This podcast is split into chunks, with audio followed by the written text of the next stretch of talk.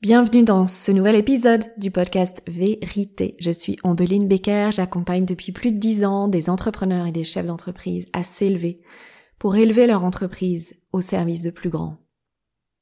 Aujourd'hui, je reçois un invité spécial, ancien cadre d'une grande entreprise dans l'informatique. Il nourrissait ce paradigme bien connu du devoir aller de l'avant et montrer qu'on est un homme fort.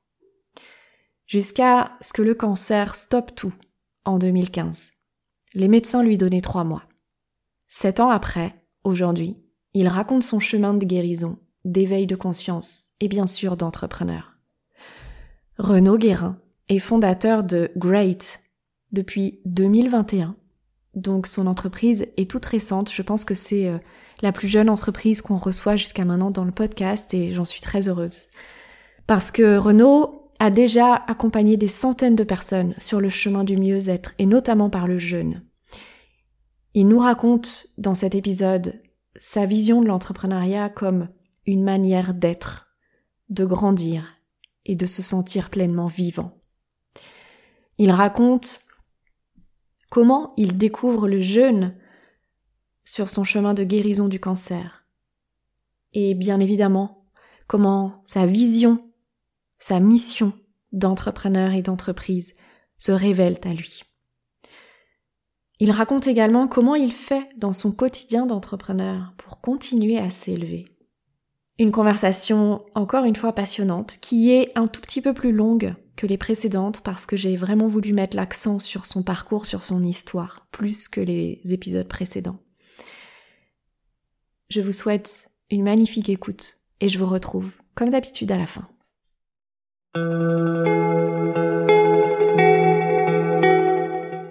Bonjour Renaud. Bonjour Mbline. Bienvenue dans le podcast Vérité. Un grand merci de, ta présence aujourd'hui. Eh ben, c'est moi qui te remercie. Merci de m'avoir invité. Je suis ravi d'être ici. On va créer une conversation en vérité. Mmh euh, avec comme fil conducteur le chemin de l'entrepreneuriat comme, comme chemin initiatique. Et avant de commencer, j'aimerais que tu nous dises où est-ce que tu te situes maintenant pour qu'on puisse euh, t'imaginer dans ton environnement. Où est-ce que je me situe? Euh, Mais je suis chez moi, pour une fois. Je suis, euh, je suis dans, dans mon bureau, avec une grande fenêtre qui donne sur le, sur le jardin extérieur, sur les, les plantes qui sont en train de, exploser avec l'arrivée du mmh. printemps. Et, euh, et, voilà, et je me sens vraiment super bien ici et ça, ça me va très bien. Et tu es, tu es où euh, sur la planète? Parce que moi je le ah. sais, mais les auditeurs le savent. Excusez-moi, hein, je, je, sors d'un week-end où j'étais, j'ai un peu plané, donc c'était un peu compliqué là de, de redescendre. Alors où est-ce que je suis Ne redescends pas, ne ah redescends bah, c'est parfait, je redescends pas alors. donc aujourd'hui je suis, je suis à Cannes, à Cannes, au bord de la mer, dans le sud-est de la France. Donc on est, on n'est pas très loin géographiquement. Non, exactement. Hum. Est-ce que hum, tu aimerais nous partager les, un peu les grandes étapes de, de ton parcours pour devenir qui tu es aujourd'hui? Oui. on, a, on, a, combien de temps Dis-moi, parce que. c'est juste le, c'est juste, c'est juste pour mettre le contexte. non, les, les, grandes étapes, en fait, c'est simple. Euh, j'ai passé la plus grande partie de ma vie à faire, euh, à faire un, un, métier qui me correspondait pas. Et en fait, je suis entrepreneur depuis pas si longtemps que ça. Moi, ça fait deux ans, deux ans et demi. Euh, avant, j'ai toujours travaillé dans des grosses sociétés, des grosses compagnies, notamment d'informatique. et je me rendais pas compte que bah, c'était pas fait pour moi. Mmh. Et, un, et, un, jour, bah, j'ai eu, eu, un magnifique, j'ai reçu un magnifique cadeau euh, de la vie qui m'a permis de, de, prendre conscience de tout ça et, euh, et d'aller enfin vers, euh, vers, ce qui me correspondait. Voilà. Et j'invite tout le monde à, à regarder ton TED, dont on mettra la, le lien dans la description. Avec plaisir. Et c'est marrant d'ailleurs parce que je viens d'en faire un deuxième. Oui. Il y a une on semaine. mettra les deux. ah bah, l'autre, le, le, voilà, le deuxième n'est pas dispo pour l'instant. Hum, et, hum, et, juste en termes, tu vois, de, euh, de où tu viens, est-ce que hum, est-ce que tu as toujours été dans, la, dans les Alpes-Maritimes euh, ou pas? Enfin... Alors, oui, oui et non. en fait, je viens, de, je viens du sud-est. Moi, je, à la base, je suis de, de la région toulonnaise. J'ai Mmh. passé quasiment euh, toute ma jeunesse là-bas, jusqu'à l'âge de, de 18 ans. Euh, à cette époque-là, je voulais devenir euh, astronaute. Hmm. Et pour devenir astronaute, à l'époque, Finalement, t'es euh, pas si loin. Hein ouais, je suis pas loin. T'as vu? Et pour faire astronaute, à, l'époque, il fallait être soit pilote de chasse, soit pilote d'essai. Donc, euh, Hmm. j'avais de la chance à l'école, ça marchait bien. Euh, j'ai voulu devenir du coup pilote de chasse euh, et tout a bien marché jusqu'au moment où, où il a fallu que je passe mon, mon concours. Et, et là, hop, j'ai eu un problème aux yeux qui m'a empêché de devenir pilote, mais vraiment à la dernière minute. J'ai refait une Hmm. contre-visite, mes yeux avaient, per- avaient perdu juste assez pour plus pouvoir faire pilote. Donc du coup, euh, bah, j'ai pas pu faire pilote. Donc je pense que c'était le premier message de l'univers, c'est que j'étais pas fait pour ça. J'étais surtout pas fait pour l'armée. Bon, je m'en suis pas vraiment rendu compte sur le coup. Je m'en suis rendu compte euh, plus tard, mais voilà, c'était mon premier premier cadeau de l'univers. Euh, Et quand bien ça- même, avec Thomas et Nolwenn, on a, on a vu qu'on pouvait avoir fait l'armée et devenir euh, entrepreneur au service de plus grands. Oui, carrément, carrément. Et, euh, et je trouve que c'est vraiment un super exemple là, tous les deux. Ah, c'est des super entrepreneurs et c'est vrai que quand tu vois la carrière militaire qu'ils ont eu avant, tu te dis waouh, moi, c'est c'est super inspirant, je trouve. Hmm. Mais bon, quoi qu'il en soit, en tout cas, pour moi, l'armée, ça n'avait pas vraiment de sens. C'était quelque chose que, en fait, j'ai- j'avais pas vraiment fait attention à l'aspect militaire. Pour moi, c'était, euh, bah, je faisais militaire parce que je voulais faire pilote. Mais c'est, ça allait pas de pair. Le jour où j'ai su que je pouvais plus faire pilote, c'était devenu une évidence que je pouvais pas rester dans l'armée. Hmm. Enfin bref, mais bon voilà. Donc en fait, quand j'ai fait, quand je suis monté euh, pour, pour faire ça, j'étais sur Grenoble pendant deux trois ans. Après, je suis redescendu ici dans le dans la région. Je suis venu sur la région niçoise et là, j'ai fait une école d'ingénieur. Euh, dans pareil en informatique et surtout tout ce qui touchait à la 3D parce qu'à l'époque c'était les trucs qui me plaisaient la 3D les effets spéciaux le cinéma Euh, donc ça je l'ai fait ici et après je suis monté pendant quelques années à Paris pour commencer à bosser et là j'ai eu la chance de travailler dans des dans des sociétés de jeux vidéo d'effets spéciaux pour le cinéma c'était c'était assez dingue ça c'était vraiment une Hmm. chouette chouette période parce qu'il y avait vraiment tout le côté artistique euh, que j'adore et euh, dans lequel je baignais qui me correspondait complètement et, euh, et à cette époque-là, j'ai rencontré, enfin, j'étais avec, euh, avec la, la personne qui allait devenir ma future femme. On s'est dit, bon, ok, on voudrait se marier, on voudrait avoir des enfants, mais euh, surtout pas à Paris. Mm. Vu qu'on était tous les deux de la région toulonnaise, on s'est dit, non, on veut avoir des enfants au soleil, au bord de la mer. Donc, on est redescendu sur, euh, sur Nice. Euh, et depuis, je suis là. De- depuis, je suis dans la région, la région niçoise, canoise. Ça fait à peu près 20 Mm. ans. Ok. Bon. Et alors, qu'est-ce qui t'a fait devenir entrepreneur? Qu'est-ce qui m'a fait devenir entrepreneur Ouais. Euh, Raconte-nous. Raconte-nous. bah, du coup, en fait, c'est juste la, la, la suite de ce que ce dont on vient de commencer de, de parler. Euh,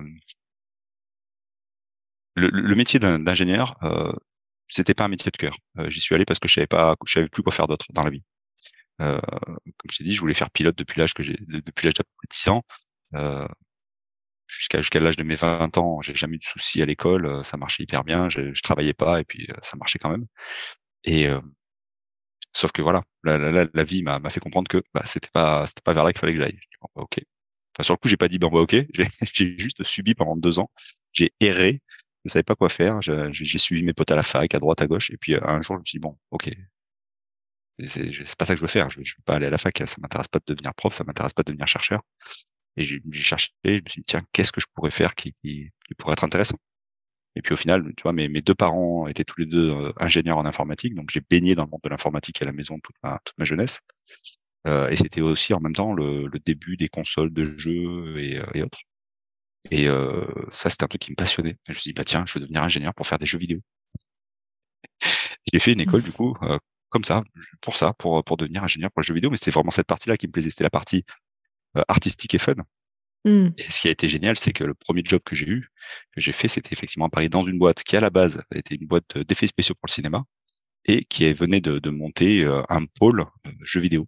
Et donc euh, j'ai passé deux ans, euh, ouais, deux ans quasiment là-bas, et c'était c'était assez magique parce que là on baignait dans dans, dans cet environnement parce qu'en même temps c'était c'était une boîte dans laquelle il y avait plein de studios de cinéma, des studios de télé. Il y avait la, partie dans laquelle on était nous, une partie euh, où ils s'occupaient du son. En fait, on voyait des, il y avait des acteurs, des artistes, il y avait tout le milieu de de, de l'audiovisuel euh, et, artistique était là. Moi, j'étais comme un poisson dans l'eau là-dedans. C'était c'était fantastique. Voilà, sauf que ça a duré. Bah après, on a décidé de redescendre euh, dans, dans le sud. Je me suis dit bon, on va voir. Je vais sûrement trouver quelque chose euh, dans le sud là, en rapport avec ça. Effectivement, il y avait une société dans tout le sud-est qui s'occupait de faire des, des choses en rapport avec les effets spéciaux le cinéma. Sauf que c'était au moment de la, la bulle Internet dans les années 2000 et euh, tout a explosé et, tout le monde s'est retrouvé à la porte.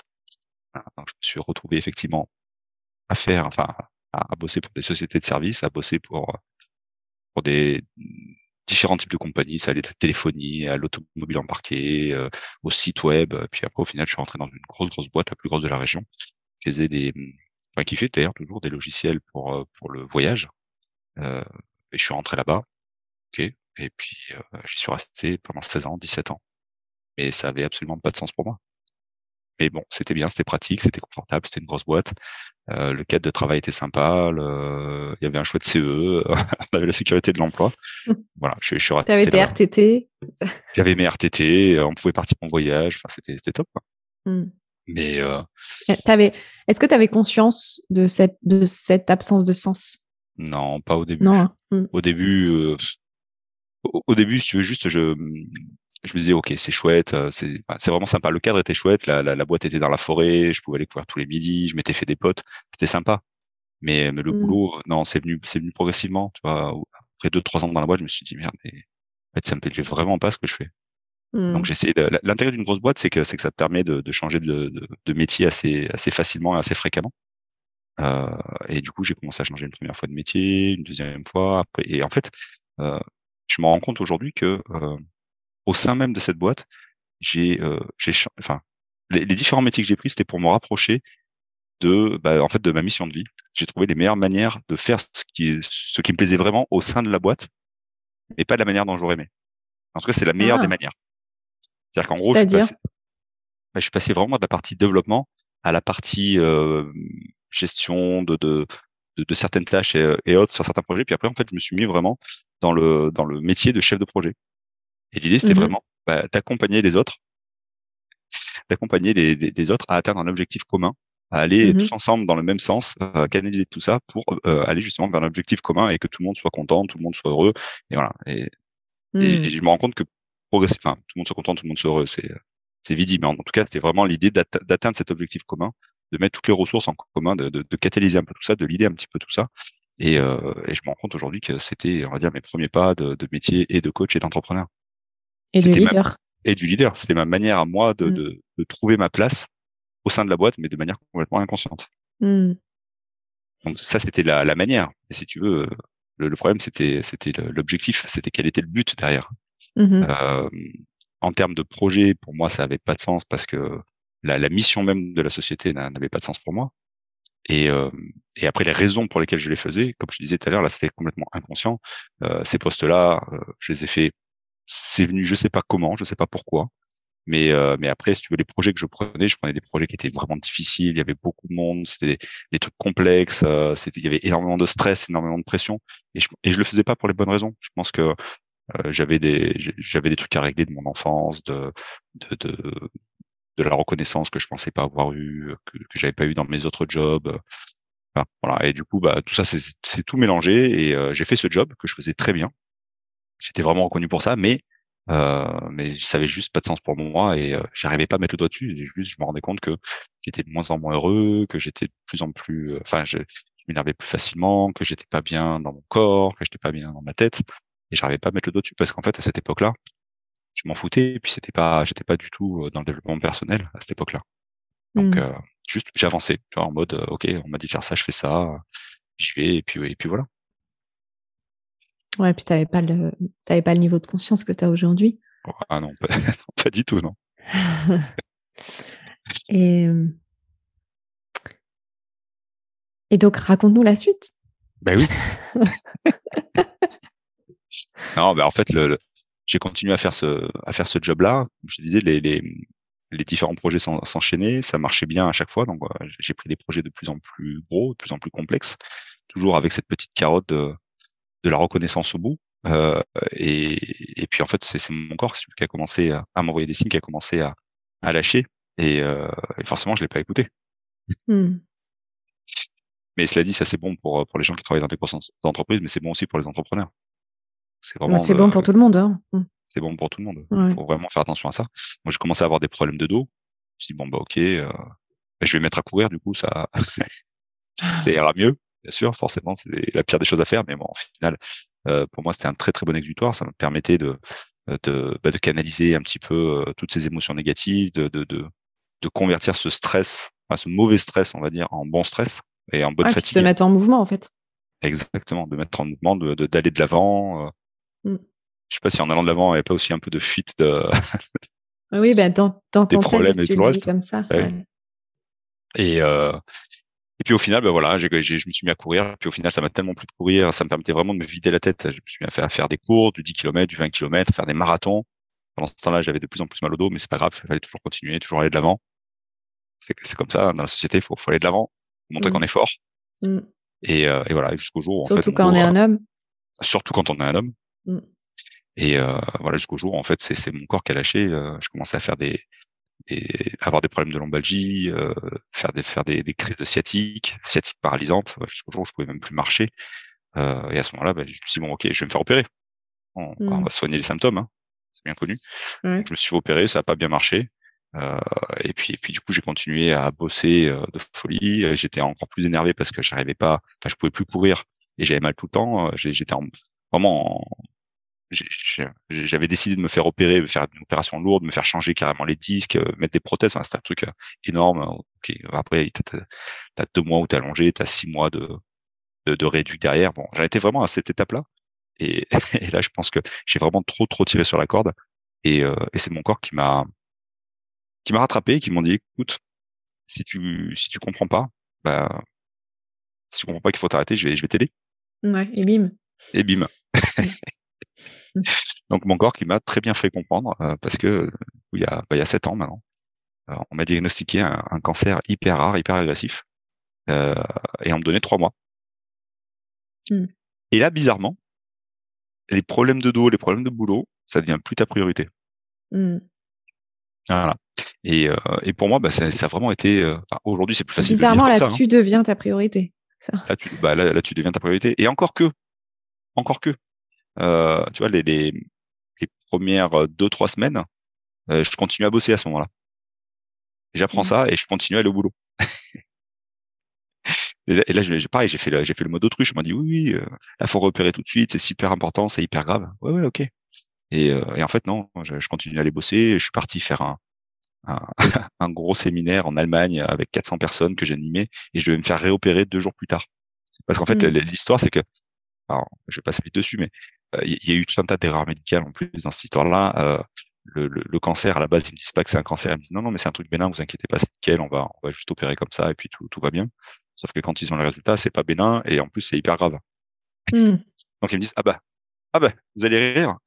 Bon, ils disent pas vous allez rire, mais en gros c'est ça. C'est ah bah il faut réopérer tout de suite. Il faut réopérer tout de suite parce qu'en fait on n'a pas levé, on n'a pas enlevé assez. Donc il va falloir qu'on qu opère beaucoup plus large, qu'on enlève plus parce que potentiellement. C'était quelle partie du corps? C'était euh, c'était sous le bras gauche et euh, c'était un liposarcome pléomorphe. Mmh. Liposarcome, c'est un cancer des cellules graisseuses qui sont sous la peau. Et euh, il y, a, y, a, plein de formes de ce, de ce liposarcome là. Et moi j'avais la, il y a quatre formes différentes, euh, de plus, enfin chacune plus grave que l'autre. Et en fait moi j'avais la quatrième, la méga, qui était en mmh. fait un mix des trois d'avant. Voilà. Donc euh, ils m'ont dit ah ouais mais là faut vraiment repérer tout de suite. Et, euh, et c'est à partir de ce moment-là, grosso modo, que j'ai euh, que j'ai accepté les, les signes, les anges et tout ce que tu veux qui va mmh. qui va avec, qui vont avec, parce que euh, j'ai une j'ai une personne dans mon entourage, que, enfin une personne que je ne connaissais pas du tout, une amie de, le fils d'un ami de famille, euh, enfin bref, qui apprend que j'ai ce truc-là et qui spontanément appelle et dit, euh, faut absolument pas que tu te fasses opérer, c'est c'est pas c'est pas comme ça que ça doit se passer. Euh, ce truc-là, c'est c'est vraiment une saloperie sans nom. Si tu te fais opérer comme ils ont prévu de le faire, euh, dans trois mois t'es plus là. Mmh. Ça c'était deux jours avant l'opération prévue. Et, et, moi, dans ma tête, j'entends le truc, euh, oh non, non, putain, là, ça veut dire qu'il va falloir encore attendre, il va falloir essayer de trouver un chirurgien, et patati, ça, enfin, et je me dis, mais non, c'est pas possible. On m'a dit qu'il fallait opérer tout de suite, ok, on opère, on, et, puis euh, une fois c'est fait, on passe à autre chose, on marre. Je tiens vraiment mmh dans le mode, ok, on résout le problème, quoi. Mmh et euh, le mec, il dit, bon, bah, ok, c'est ta, c'est ta, ta décision, mais c'est pas la bonne. Et le mec, il lâche rien, il rappelle ma femme derrière. Moi, j'étais en Allemagne, il appelle ma femme ici, et il lui dit, écoute, voilà, si, si tu veux vraiment que vas plus avoir de mari dans trois mois et que tes enfants ils grandissent sans père, bah ouais, c'est la bonne solution, mais c'est vraiment pas la bonne. T'imagines bien que ça l'a un peu remué. Elle m'a rappelé et puis euh, à ce moment-là, bon, après mur, enfin après une longue discussion, elle a dit bon bah ok, je me fais pas opérer là. Euh, on annule ça et puis on va essayer d'aller voir un spécialiste que, que le gars connaissait qui était à Lyon, Euh, et je dis bon bah ok, on, on, va à Lyon. Mais sur le coup, si tu veux, là, ça a été vraiment, euh, c'était vraiment très très compliqué parce que dans ma tête, euh, c'était putain, je, ce mec-là, je sais absolument pas quand je vais le voir. Et si ça se trouve, bah, ça sera, ça sera trop tard. Ça sera trop tard, ouais. Voilà. Donc, mais bon, là, si tu veux, à ce moment-là, il y a eu, c'est là qu'il y a eu la première prise de conscience. Et quand je suis rentré effectivement de, d'Allemagne le, le, soir même, euh, j'ai, appelé mon chef et je lui ai dit voilà, voilà ce qui se passe. Et puis, euh, et du coup, je me suis, je me suis fait mettre en arrêt mmh. parce que je voulais du coup mettre toutes les chances de mon côté. Et effectivement, bah, à Lyon, j'ai rencontré mon deuxième ange gardien. C'est, le gars qui, en fait, a pu me recevoir quasiment tout de suite. Et il m'a dit effectivement, voilà, ce que ce que tu allais faire là comme opération, c'était pas du tout ça qu'il fallait faire. Là, on va partir sur des protocoles plutôt lourds parce que c'est vraiment une saloperie. Donc, on va faire de la, chimio très très lourde. Après, derrière, on va réopérer, on va refaire de la chimio, on va faire des rayons. Bref, et ce mec-là, euh, bah, il m'a, je pense qu'il m'a vraiment sauvé la vie. D'une, euh, de par les conseils qu'il m'a donnés, de deux, quand il m'a réopéré. Quand il m'a réopéré, euh, à la base, c'est une telle saloperie qu'on disait, ben voilà, ça, il y a dix ans, ça n'avait pas opéré, on amputait. Voilà, et le, et le taux de, de survie était vraiment super faible. Euh, et, et, comme il m'a dit, voilà, où c'était placé, il y avait 80% de chances de, que ce soit opéré comme il fallait, mais j'aurais plus, plus pu euh, utiliser mon bras à vie. Euh, mmh. J'avais 15% de chance que ça marche, mais après, il y en aurait pas encore pour un an, deux ans, de greffe, de machin, tout ça. Et il y avait 5% de chance qu'il arrive à me sauver le bras du premier coup direct. Mmh. Et en fait, quand je me fais réopérer par ce mec-là, après avoir fait déjà des, des, des grosses cures de chimio, bah, mon bras il est sauvé. Et euh, sans rien, sans, sans, plus de trucs. Donc, ah, c'est T'étais dans les 5% en fait. J'étais dans les fameux 5%, ouais. Mm. Mais tu vois, c'est chaque fois ça joue à des, à des tout petits pourcentages. C'est comme la chance d'avoir ce cancer-là. C'est en fait les, les, les sarcomes, c'est 3% des cancers. Les liposarcomes, c'est 3% des sarcomes. Et, les, et la forme que j'avais moi, c'est 5% de ces liposarcomes-là. Donc c'est 5%, 5 de 3% de 3%. aussi? C'est 5% de 3% de 3%. Ça fait quand même pas beaucoup de pourcents. Mm. Mais bon, voilà. Et du coup, bah, je m'en sors. Je m'en sors. Et là, forcément, bah, c'est c'est quand même une, une, grosse claque parce qu'à ce moment-là, bah, t'imagines bien qu'au niveau des, des, priorités de vie, des priorités tout court, euh, bah, il y a tout qui est chamboulé. Le boulot, il passe très, très, très, très loin derrière. mmh. Et tu te rends compte que ce qui compte, c'est, c'est juste toi, ta famille et, les êtres, euh, enfin, les personnes que tu aimes. Et, et puis, puis euh, pendant toute cette période-là, si tu veux, il y a, il y a plein de choses qui se passent dans ma vie. Euh, euh je, je, rencontre, enfin, je suis super bien entouré. Je rencontre plein de personnes fantastiques. Euh, et puis, et puis j'essaye de mettre surtout plein plein de choses en place pour bah, pour être sûr d'être encore là dans quelques mois. Donc, euh, je m'intéresse à fond à tout ce qui est euh, tout ce qui est alimentation, je m'intéresse aux jeunes, je m'intéresse à l'énergétique, je m'intéresse euh, à la reconnexion à la nature, je m'intéresse euh, enfin à, à 15 milliards de trucs différents, enfin tout ce qui est développement personnel, méditation, yoga, j'essaye tout. Tout ce qui peut m'aider, j'essaye. Et, et c'est là que, que je, fais des découvertes assez fantastiques qui, qui ont vraiment changé ma vie. Vraiment changé ma vie. Et, euh, et voilà. Et, effectivement, bah, j'en ressors complètement transformé de cette, de cette expérience. Et en fait, cette, cette période d'éveil, on va dire, elle a duré combien de temps finalement? Enfin, Cette première phase ah, Cette première phase, ça a été assez court parce qu'au final, le, ça a duré, on va dire, une, une année à peu près, euh, le, mmh. entre le moment où j'apprends que je suis malade et le moment où je recommence à bosser.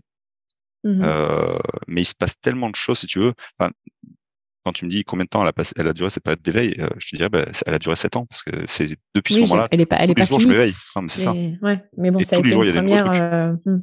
Ah oui, ah oui. Et puis là, c'est à cette époque-là, puis, puis à cette époque-là, t'avais déjà, euh... t'avais déjà connecté avec le jeune ou pas? Pas du tout. Non, voilà. Donc euh, après, il y a eu euh, j'étais pas du tout connecté ni avec le jeune, ni avec le développement personnel, ni avec à, rien. En fait, j'étais très très pragmatique, très ingénieur. Mmh très euh, voilà, je, je, je, crois ce que je vois. Et, euh, et, si tu veux, ça a un peu chamboulé, c'est un peu chamboulé tout mon monde. Mmh et je regrette mmh absolument pas. C'est pour ça que j'appelle c'est vraiment ce, ce, ce moment-là, c'est mon cadeau mal emballé de la vie. Et pour rien au monde aujourd'hui, je, je voudrais revenir en arrière. Et d'ailleurs, euh, ça serait aussi euh, hyper intéressant de d'avoir le témoignage de ta femme mmh. sur euh, ton changement en fait, parce que finalement, elle, elle t'a connu, tu étais un autre homme. un peu, ouais. non, mais je, je et pense en que... Plus, et en plus, maintenant, tu es entrepreneur. Ah. Et en plus, et en plus, je suis entrepreneur. Non, mais c'est vrai que la, la, la, transformation, elle était. En fait, elle s'est faite, euh, elle s'est faite, je pense, dans dans le sens qui lui convenait aussi, parce que elle, euh, elle, a, elle a toujours été euh, plus ou moins reliée à tout ce qui était euh, énergie. En fait, elle c'est un peu le meilleur des deux mondes. Si tu veux, elle, mmh. elle est vétérinaire à la base. Mhm. Euh, elle aime profondément son métier, mais très très vite, elle s'est rendue compte que euh, ce qu'elle faisait, la manière dont c'était fait, surtout dans les cliniques vétérinaires, et la manière de traiter les animaux et de, et de faire de, de la surenchère, si tu veux, à la, à la médecine qui servait à rien, bah, ça lui convenait plus. Euh, Mhm. et, et donc assez assez vite, elle s'est elle s'est orientée plutôt sur la partie naturelle euh, et, euh, et elle s'est mise à, à traiter les, enfin elle s'est formée et après elle s'est mise à traiter les, les animaux en, en homéopathie et en ostéopathie animale et elle a Mhm. on va dire carrément arrêté si tu veux le, le métier classique de vétérinaire Mhm. plus d'opérations plus de médicaments plus rien vraiment de homéo et, et osté- enfin ostéo surtout avec euh, de l'homéo derrière et, euh, et en fait elle s'épanouit enfin elle s'est épanouie complètement dans son métier et aujourd'hui ça marche hyper hyper bien parce qu'elle a des gens qui viennent de partout elle a une renommée de dingue et euh, elle fait juste des miracles avec les animaux. Et euh, moi, ça me Mhm. fait rêver. Donc tu- si tu veux cette transformation euh, où euh, où tu passes de, du monde très euh, terre à terre très matériel vers quelque chose d'un peu plus orienté euh, euh, bien-être euh, énergétique euh, et, et naturel bah ça ça, ça s'est fait aussi on, Mhm. on l'a pas fait à la même vitesse mais, euh, mais c'était une évolution aussi au niveau du couple par rapport à ça Mhm. Magnifique. Et, et donc, euh, cette première année, Mhm. donc tu retournes dans ton job, ouais ça? Ouais parce que si tu veux le euh, ah oui tiens juste je fais une petite parenthèse c'est là qu'on voit aussi les les pouvoirs euh, magiques du corps humain euh, je sais pas si vous vous rappelez juste avant je vous disais que j'avais ces gros problèmes de dos que j'étais à deux doigts de me faire opérer parce que je n'arrivais même plus à marcher. Là-dessus on m'annonce que j'ai mon cancer. Pendant quasiment un an je fais tous mes traitements.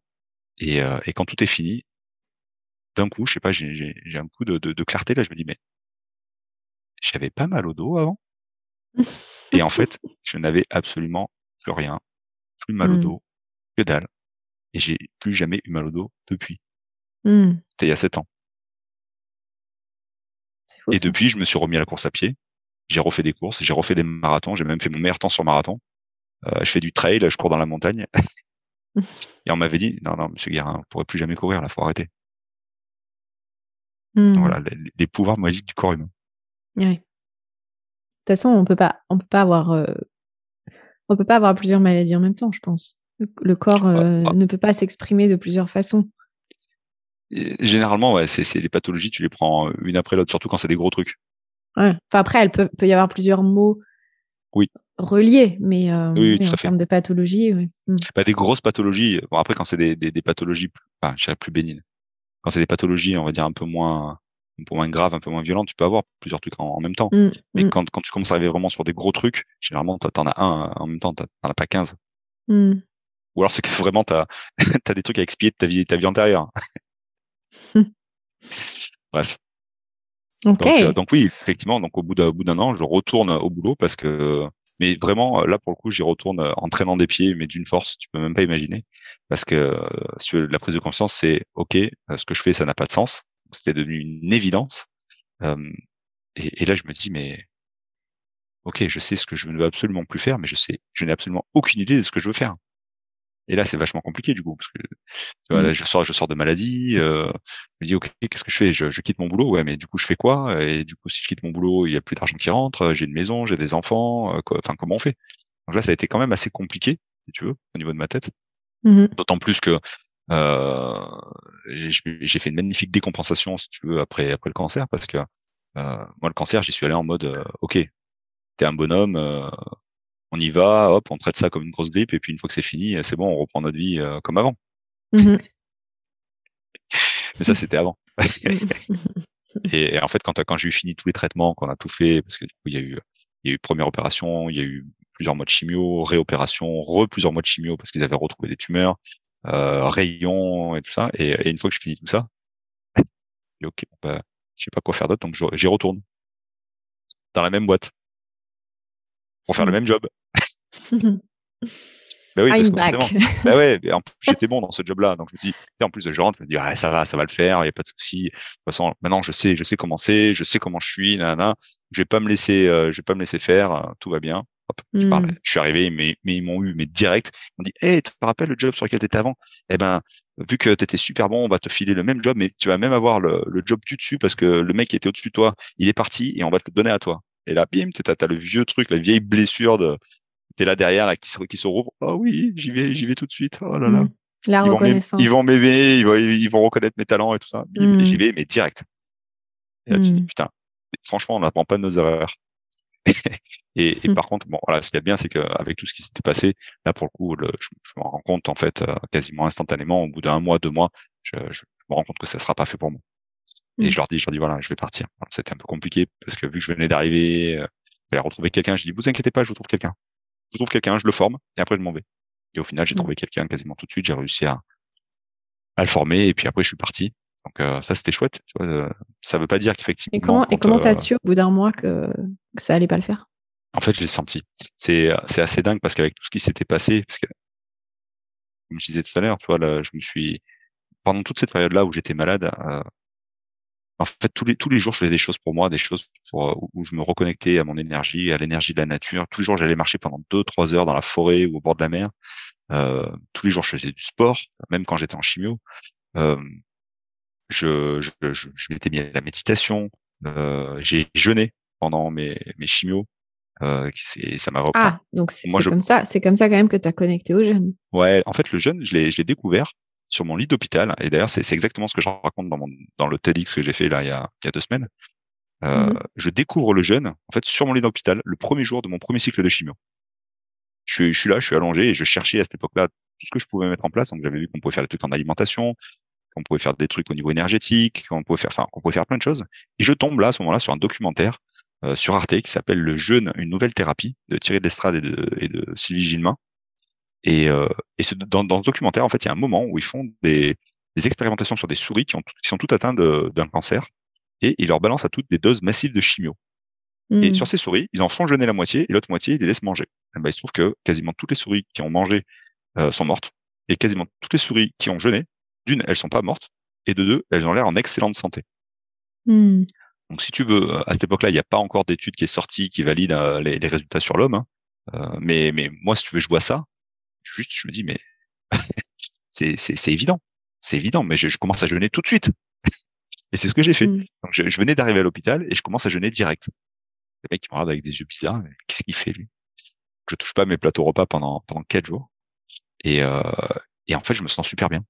Je me sens super bien. La chimio, pourtant, en fait, la chimio était vraiment très, très lourde quand je disais que c'était une saloperie.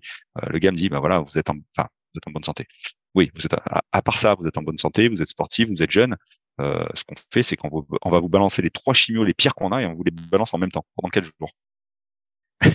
Donc, euh, Mm. je suis là tu avec mes, mes, mes, mes poches de chimio, mes cathéters tout autour de moi. Ça, fait un peu sapin de Noël. Et, euh, et je, je tombe sur ce documentaire-là, je regarde et du jour, enfin, et instantanément, je dis, OK, je jeûne. Hop. Et c'était, c'était super parce que je me suis senti vraiment bien pendant cette première chimio, cette première grosse chimio. Sauf que ce que je savais pas, c'est qu'un jeûne, en fait, ça se, ça se prépare. Ouais, j'allais dire là, en fait, t'as décidé comme ça d'un instant à l'autre sans, sans te préparer. Exactement. Et, et ça, Ouais. c'est pas une bonne idée du tout. Ouais. C'est pas une bonne idée du tout parce que avant, euh, je me suis baffré avant de rentrer au resto, avant de rentrer à l'hôpital justement en me disant, ben voilà, à l'hôpital, je vais manger que de la merde, donc euh, Ouais. là, je vais, je vais bien manger. Et puis pareil, quand je sors, euh, trop content pour fêter ça, je mange, je mange 3 milliards de trucs. En plus, j'avais pas mangé pendant quatre jours, mais, que des trucs en plus qu'il fallait pas. T'as des trucs gras, genre la quiche lorraine, euh, gratin dauphinois avec du lard, euh, tarte au citron meringuée, tiramisu. Enfin, je, je me fais péter le bide et c'est vraiment le cas. Mais, et, surtout que le- surtout quand le cancer est sur les cellules sur les cellules graisseuses. Enfin bref. Et, euh, et, et en fait, là, mon corps, il me fait payer, mais direct. Direct. Ouais. Il me dit, gars, pas bon, c'est pas bon ce que t'as fait. Et, et là, je suis malade pendant quasiment, pendant quasiment une semaine. Et en fait, et mon Mm. corps, il, il expulse toutes les toxines, tout ce qui peut sortir, il le sort, mais par tous les pores de ma peau. Je fais, je fais de, je fais de l'herpès généralisé, je fais de, je fais du psoriasis, je fais des, je fais des, des hémorroïdes, mais des trucs, mais avec une violence que j'avais jamais eu, tu vois. Et, Mm. et des trucs que j'avais jamais eu avec une violence que j'avais jamais eu. Je me suis dit, ah, j'ai dû me louper quelque part. Ouais, et puis en même temps, tu savais pas si c'était l'alimentation ou si c'était la chimio. on- tout le monde m'avait dit, voilà, la chimio, c'est pendant la chimio, tu vas voir, ça, ça défonce un peu. Alors que moi, putain, quatre jours, ça se passe hyper bien. Je me suis dit, il y a un truc qui va pas. Et euh, effectivement, du coup, juste après, je me renseigne sur comment on fait un jeûne. Je contacte des professionnels du jeûne, je leur demande de me suivre, de m'expliquer comment ça se passe, le protocole, ce qu'il faut faire, ce qu'il faut pas faire. Euh, et je me dis, ouais, en fait, j'ai j'ai vraiment fait que de la merde.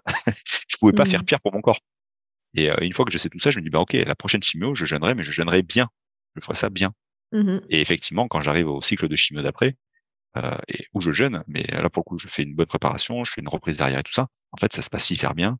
Ma chimio, elle marche. de folie. Enfin, j'ai, quasiment pas d'effet secondaire. Euh, voilà. Et à ce, ce moment-là, je me dis bon, ok, maintenant toutes les chaque fois que je ferai une chimio, je jeûnerai. Alors je dis pas, attention, hein, je dis pas quand si vous avez un cancer, faites du jeûne. Absolument pas. Je, je parle juste de l'expérience que moi j'ai vécue en France. Euh, le, le, on peut on n'a pas le droit de parler de jeûne thérapeutique. C'est considéré comme pratique illégale de la médecine. Euh, Mm. Donc voilà, je, je n'invite personne à faire du jeûne en même temps que la chimio. Je vous dis juste que moi je l'ai fait et que voilà, là je vous parle de mon expérience. Oui. Oui, puis on n'est pas là dans un podcast euh, pour donner des conseils médicaux. hein. Exactement. C'est juste, un partage euh, et un témoignage. Exactement. Euh, Ok, donc euh, oui, donc tu, tu connectes, enfin tu, tu expérimentes le jeûne à, à ce Ouais. moment-là. Mm. Bah, j'expérimente le jeûne et puis effectivement pas que, tu vois, le, le, le fait de partir marcher dans la nature, je me rends compte à ce moment-là que bah, je le ressentais avant, mais je pense que c'était quelque chose que j'avais j'avais toujours mis un peu de, côté ou j'acceptais pas ou j'y faisais pas attention. Mais à ce moment-là, je me rends compte vraiment que euh, le fait d'aller marcher dans la nature, vraiment dans la nature, pas au bord de la route, euh, en fait, ça, ça me nourrit, ça me nourrit en énergie, ça, ça me ça me remonte. Tu vois, comme Mhm. si euh, voilà l'énergie que j'avais perdue pendant la journée, hop, le fait là d'aller marcher dans la nature, je la- je l'absorbe et puis, euh, puis ça va tout de suite mieux, tu vois, je me sens vraiment bien. Euh, Mm. je me mets à la méditation aussi. Euh, et là, ça me fait un bien de dingue parce que moi, dans ma tête, il y a toujours 10 milliards de trucs qui, qui percutent dans tous les sens tout le temps. Et là, ça me permet d'apaiser un peu tout ça, tu vois, de, de faire, de, de gagner en clarté, de gagner en un peu, un peu en zénitude, de, de trouver du calme qu'en fait, je j'avais jamais trouvé. Sauf que je m'en rendais pas compte Mm. avant parce que c'était mon quotidien. Donc, euh, pour moi, c'était normal. Ouais, on a Et, eu un- aussi un très beau, euh, il y a une très, un très bel épisode avec Julien Perron Mm. qui partage aussi sa, ses routines, sa, pratique méditative, etc. Mm. Et ouais, et c'est, tu vois, tout- voilà, tout, tout ça, euh, tout ça, c'est bah ça plus là, effectivement, juste la, la nutrition, l'alimentation, bah c'est, c'est des choses que j'ai mis en place à ce moment-là et qui en fait, euh, mis, mises tout ensemble, mises, mises bout à bout, bah ça m'a vraiment permis, je pense, et je le ressens vraiment comme ça dans mon corps, ça m'a vraiment permis d'aller beaucoup mieux et ça m'a vraiment permis, bah, associé effectivement à la médecine allopathique, de bah, d'être encore là aujourd'hui et puis euh, surtout d'être en pleine forme, pleine énergie et et d'avoir juste une envie, c'est continuer à avancer, de, de, de, de, créer des trucs. Enfin, j'étais, dans- je, je sortais de mon jeune, j'étais dans un état de dingue. J'étais super bien, j'étais, j'étais en pleine forme, pleine pêche. Quoi. Mhm. Ouais, puis enfin, souvent aussi, euh, je pense que ça fait partie de- des, des premières phases d'éveil où tu as l'impression de découvrir euh, tellement un nouveau monde que tu as cette soif, en fait, aussi, de, de, de tu as cette curiosité, cette soif d'en savoir plus, d'apprendre, de connaître, de. C'est ça. Ouais. C'est juste dingue parce qu'en fait, c'est- tu, tu, tu- en fait, j'ai, eu l'impression, si tu veux, de soulever le, de soulever un bout de voile. Tu vois, comme si, Ouais. voilà, il y avait une table Mm. énorme, il y avait un milliard de trucs dessus et juste, moi, j'ai soulevé le point et déjà rien que ça, ça m'a, ça m'a transformé.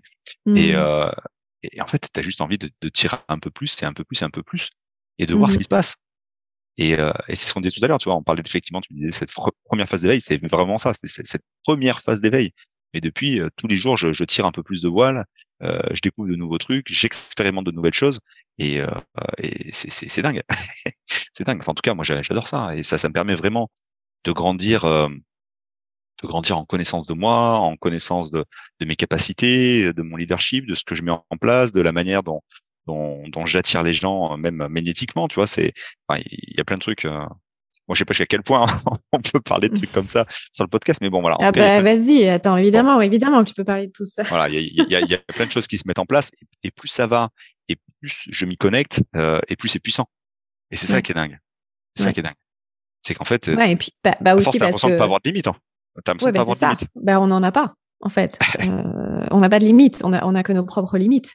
Mais euh, à partir du moment où, où tu as les déclics que, bah, que, en gros, tu es là pour être heureux, en fait, tu pas là pour te faire chier.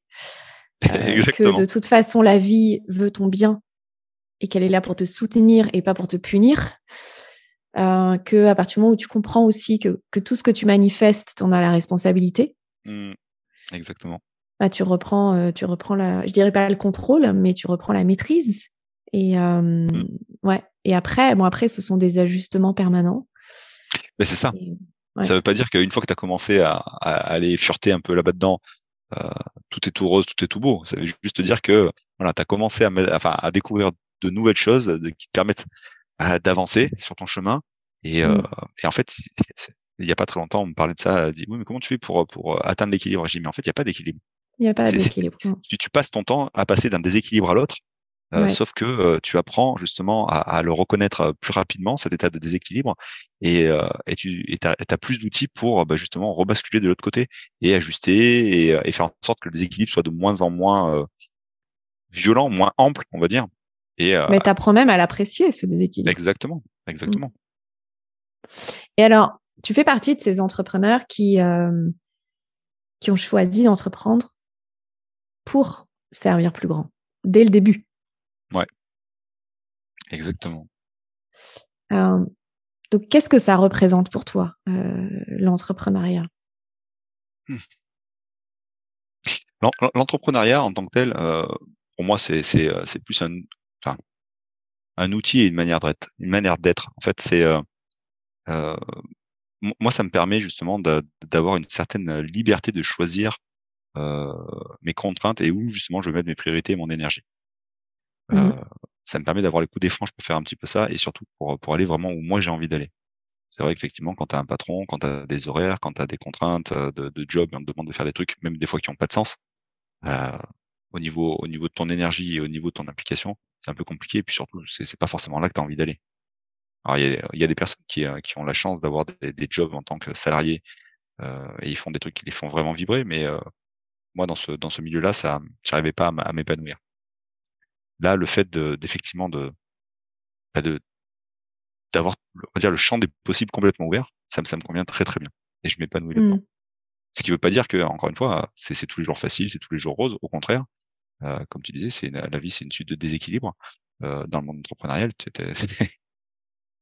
faut aussi mmh. avoir des, des, moments euh, qui piquent des moments qui piquent bien d'ailleurs. Hein, et, euh, et faut voilà, c'est vrai que c'est moi c'est vraiment important cette notion de, de bien-être, de bien-être de l'entrepreneur parce qu'en fait si, si toi t'es pas bien en tant qu'entrepreneur, euh, ta mission de vie et ton et ta mission en tant qu'entrepreneur, ton, ton, ton, job, ce que tu mets en place, ça peut pas fonctionner. Si toi t'es pas bien, ça peut pas fonctionner. Ouais, puis ça a un impact sur tes clients aussi. Ben oui, mmh. forcément. Mmh. Et mmh, alors, j'ai perdu la question que je voulais te poser.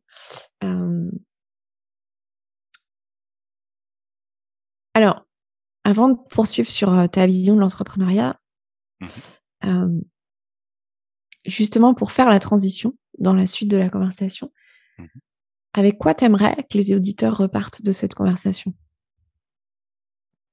C'est une très bonne question. Je te remercie de me l'avoir posée. avec quoi j'aimerais que, les auditeurs repartent? Avec le, avec le, le vraiment la, la, la, prise de conscience que c'est vraiment important de prendre soin de soi. Euh, et quand je dis prendre soin de soi, c'est prendre soin de son corps et prendre soin de son esprit, son, de son mental, de ce qu'on a dans la tête. Parce que, et en fait, on en revient exactement à ce qu'on disait juste avant. Euh, si, si, si, en tant qu'entrepreneur, on n'est pas bien, euh, derrière, il n'y a rien qui fonctionne. Il n'y a rien qui fonctionne, ou alors ça va mal fonctionner, ou à un moment, ça va dérailler parce que derrière, ça va mmh. impacter à la fois le job, ça va impacter les clients, ça va impacter la famille, ça va impacter la santé. Voilà. Et, en tant qu'entrepreneur, on peut pas se permettre ça parce que parce que on a des clients à servir, parce que euh, bah, notre, principal outil de travail c'est nous. Si, si, si l'outil est défectueux, si l'outil casse, bah, derrière il n'y a plus rien qui marche non plus. Donc voilà, c'est vraiment très très en fait, La, la chance, la chance qu'on a, c'est que Autant dans une posture salariée, euh, on va plutôt facilement se mettre en soumission ou en victime pour avoir un salaire. Exactement. Alors que là, en tant qu'entrepreneur, c'est justement aussi toujours cette notion d'argent qui va nous forcer quelque part euh, à aller trouver des solutions. Exactement. Mm. Exactement, parce que si, si toi tu fais pas ton job comme il faut, si tu n'as pas les solutions, si tu n'es pas aligné, bah, l'argent ne va pas rentrer. Mm. Et ça qui est assez marrant, c'est qu'effectivement, quand c'est vraiment pas aligné, généralement ça rentre pas. Alors, il y en a pour qui ça marche, hein, de pas être aligné, ça, ça rentre. Hein, oui. C'est vrai. mais, en tout cas, mais pas, pas, quand, pas, quand on a un, pas quand on a une sensibilité. Euh. Bah non. Mm. Moi, je me suis rendu compte d'un truc quand même assez, assez dingue, euh, grâce aux jeunes notamment. Aux jeunes et à la marche dans, dans, la nature, parce que je vais assez souvent marcher sur le chemin de Compostelle aussi. Euh, J'y vais en mode détox, soit, soit pour moi tout seul, soit j'amène des groupes. Euh, mais là, c'est pareil. Il y, a, y, y, a, des choses qui se passent sur ce chemin au niveau énergétique et d'autres qui, qui, font vraiment, ils font vraiment une grosse différence. Et mmh. je sais absolument plus pourquoi je parlais de ça. Euh, Tu parlais juste, fallait juste que tu parles de Compostelle, parce qu'on en a parlé dans l'épisode précédent avec Lionel. C'est vrai? Ah, Oh là là. Non, mais j'écoute, c'était, je sais pas pourquoi je parlais de Compostelle, je parlais de, l'histoire d'aligner, d'alignement. Euh, tu parlais d'alignement, on parlait d'argent. D'argent euh, aussi. Et tu, voulais parler du jeûne. Oui, donc en fait, le, le, jeûne et Compostelle, les deux, la ça avait sensitivité, ouais, on parlait ah de la sensitivité. Et ouais, c'était, c'était vraiment sur ce, sur ce chemin-là je me suis, euh, je me suis reconnecté vraiment à mon intuition grâce au jeûne et euh, grâce au chemin de Compostelle. Dans les deux cas, je me suis rendu compte que ça me permettait à un moment donné de, de, de, regagner en clarté, en clairvoyance au niveau du mental et surtout de me reconnecter à à la fois mes sensations, mes émotions et mon intuition. Et en tant qu'entrepreneur, et là je parle vraiment de mon cas à moi, parce qu'effectivement c'est peut-être pas le cas pour tous les entrepreneurs, moi je me rends compte que dès que je, je, je, bascule dans le mode faire et que je suis dans OK, je suis dans l'opérationnel, il faut que ça avance comme ci, comme ça, je prends des décisions, là, et je commence à faire 10 000 plannings, des to-do list dans tous les sens, là, où je me déconnecte de mon corps et où du coup, bah, je me fais passer au second plan. Ah bah, très rapidement, ça fait de la merde. Au niveau de mon mmh. business, ça fonctionne pas, ça fonctionne plus, ça fonctionne mal, mais ça fonctionne pas comme ça devrait. Mmh et quand je me reconnecte à ça, que ce soit par le jeûne ou quand je vais sur le chemin de Compostelle, eh ben, peut dire que c'est complètement perché, mais quasiment à chaque fois, dès que je me reconnecte à ça, que je me reconnecte aussi à mon, à mon intuition et à mes émotions et à mes sensations, et ben derrière, ça se remet, il y a tout qui s'aligne. Et en fait, là, tu as des trucs de dingue qui se passent. Euh, tu as, des, des jobs qui te tombent dessus que tu pas demandé, tu as des gens qui te contactent que tu n'as pas demandé non plus. Euh, il y, a des, y a des super opportunités qui apparaissent, tu fais des rencontres de dingue, et euh, tu dis, bon, bah ok. en tout cas, pour moi, ça c'est vraiment quelque chose que j'ai sur lequel j'ai pu mettre le doigt. Et, euh, et voilà, pour moi, c'est vraiment très très important. Et ça, je le retrouve vraiment que quand je fais attention à moi en tant que personne, en tant qu'entrepreneur, euh, quand je me reconnecte à mon corps et à mon mental. Et si je le fais pas, ben voilà, je, je sors du mode être, je rebascule dans le mode faire et ça, ça, fait, du, ça fait du caca. Ouais. Et aussi parce que, euh, bah, comme tu nous le partageais tout à l'heure, quelque part, ce qui a hum, créé le cancer, c'est le besoin de reconnaissance. Mmh. Euh, qui en soi est un besoin légitime, sauf que il devient toxique quand on, quand on l'attend de l'extérieur. Bah, c'est ça. Et en fait, là, ce que tu es en train de nous dire, c'est que quand tu, quand tu prends soin de toi, quand tu es dans l'être finalement, tu es dans cette conscience que la reconnaissance est déjà en toi. En fait, tu te reconnais. Exactement. Je me reconnais, je m'honore. Ouais. Je m'honore en tant que personne, je m'honore en tant qu'entrepreneur, que père, que mari, que en fait, je, juste, je, je m'honore en tant qu'être et, euh, et, et, le fait de se reconnecter à ça, d'oser se reconnecter à ça aussi, parce que c'est pas toujours évident, euh, surtout quand on n'a pas l'habitude. Mmh. Après, ça, ça devient beaucoup plus facile et après, ça devient même une évidence. Mais c'est vrai qu'au début, euh, quand on n'est pas là-dedans, c'est un peu compliqué. Mais aujourd'hui, euh, c'est, c'est, oui, c'est quasiment instantané. Quand, euh, quand je suis pas là-dedans et que je me nors pas, et, ben en fait, que je me nors pas que ce soit, soit tout le sens du terme, physique, mental, et, et, que je suis, voilà, je sors de ce mode être je rebascule dans le mode mmh. faire très rapidement, ça, ça bascule du mauvais côté, euh, mauvais côté de la force. Ouais. Et puis alors, on va préciser que ça ne veut pas dire qu'on ne fait rien. Ça veut ah simplement dire que tu fais à ah partir d'un espace conscient euh, où effectivement tu es dans la reconnaissance de toi à toi. Exactement. Et, dans l'être. Et à ce moment-là, poser des actions ou prendre des décisions à partir de cet espace, c'est ça qui change tout. Exactement. Mmh. Et j'aimerais bien que tu nous parles un petit peu justement, parce qu'on on a commencé à l'aborder là, euh, de, de, cette notion d'argent. Euh, quelle, est, la, place que tu donnes à l'argent pour euh, voilà dans ton entreprise, dans ta mission spirituelle Est-ce que tu aimerais nous parler de ça? Ouais, écoute, c'est une bonne question parce que c'est vraiment une question sur laquelle je me penche pas très souvent. quelle est la place de l'argent? Aujourd'hui, si tu veux, quand, quand j'ai vraiment voulu partir sur ce type d'entreprise-là, donc moi, je suis dans, dans un, dans un ma, ma société, c'est une société qui, qui, dont le, dans le but, dans la mission, c'est vraiment d'aider les gens euh, à aller mieux, à aller mieux de manière générale. C'est, c'est, c'est, c'est, c'est la quête du mieux-être, que ce soit dans le corps, que ce soit dans l'esprit, le mental. Euh, c'est vraiment comment faire pour aider euh, aider les, les, les, personnes qui en ont besoin, et c'est-à-dire tout le monde, à aller bien. Euh, et si tu veux, cette mission-là, ça me vient effectivement de, je pense que je l'ai toujours eu en moi, ça a été exacerbé suite à la maladie, suite à tout ce que j'ai pu mettre en place par rapport à tout ça. Mais euh, aujourd'hui, je ressens ça vraiment comme une mission de vie. Euh, l'argent a forcément sa place parce qu'en tant qu'entrepreneur, ça, ça, a sa place et, et je suis pas là pour faire des trucs gratuitement non plus. Mais il y, a une vraie mission derrière. Mmh l'idée, c'est vraiment de d'aider les gens à aller bien. Euh, mais effectivement, euh, tout ça, ça passe par, par un certain niveau d'expertise, un certain niveau d'exigence, un certain niveau de service. Et, et, ça, forcément, ça a un coût aussi. Et euh, autant au début, quand j'ai commencé, je me disais ah non, mais je peux pas faire payer les gens ou pas beaucoup, quoi que ce soit, parce que parce que parce que tu te sens. Enfin, au début, je me sentais pas légitime. Je me suis dit bon bah ok, euh, non, mais de toute façon, dans le milieu, ça se fait pas. En fait, en fait, non. Tout, tout a un prix, tout a une valeur. Euh, je suis pas là pour, pour faire des, des, tarifs prohibitifs non plus. Je suis pas là pour extorquer les gens, mais tout ce que je fais, ça, ça a quand même un sens. Euh, il y a des années de travail derrière, et des années d'expertise. Je, précise juste qu'il y a des gens qui ont des tarifs euh, très élevés, et c'est pas pour mmh. ça qu'ils sont escrocs. Je précise. exactement. Non, non, mais exactement. Moi, si tu veux, je, enfin, la vision que j'avais moi, je, je, me disais, je peux pas, je peux pas faire payer des gens plusieurs centaines, voire plusieurs milliers d'euros pour leur faire faire ci ou ci ou ça. Mmh. Euh, et en fait, euh, ben, en fait, c'est ça, ça a quand même une vraie valeur. Donc, oui, si mmh. je, je, suis tout à fait aligné aujourd'hui avec ça. Euh, et, et pour moi, l'argent, c'est vraiment, euh, c'est à la fois pour moi, me, moi, ma famille et mes proches, euh, faire en sorte que qu'on puisse vivre confortablement, mais c'est aussi et surtout pour pouvoir permettre à mon entreprise de développer euh, comme j'aimerais comme j'aimerais la développer, si tu veux, par rapport à la vision, euh, la vision que, que, que j'en ai. Et, mmh. euh, et aujourd'hui, je, si tu veux, il y a certaines parties de cette vision-là qui sont en train de se mettre en place. Il y en a certaines qui sont déjà en place, certaines qui sont en train de se mettre en place. Mais euh, j'ai encore 10 000 idées et 10 000 envies. En fait, la, vision globale sur le papier, dans ma tête, elle est hyper claire. Mais voilà, là, je suis juste au début du chemin et il reste encore beaucoup de choses à faire.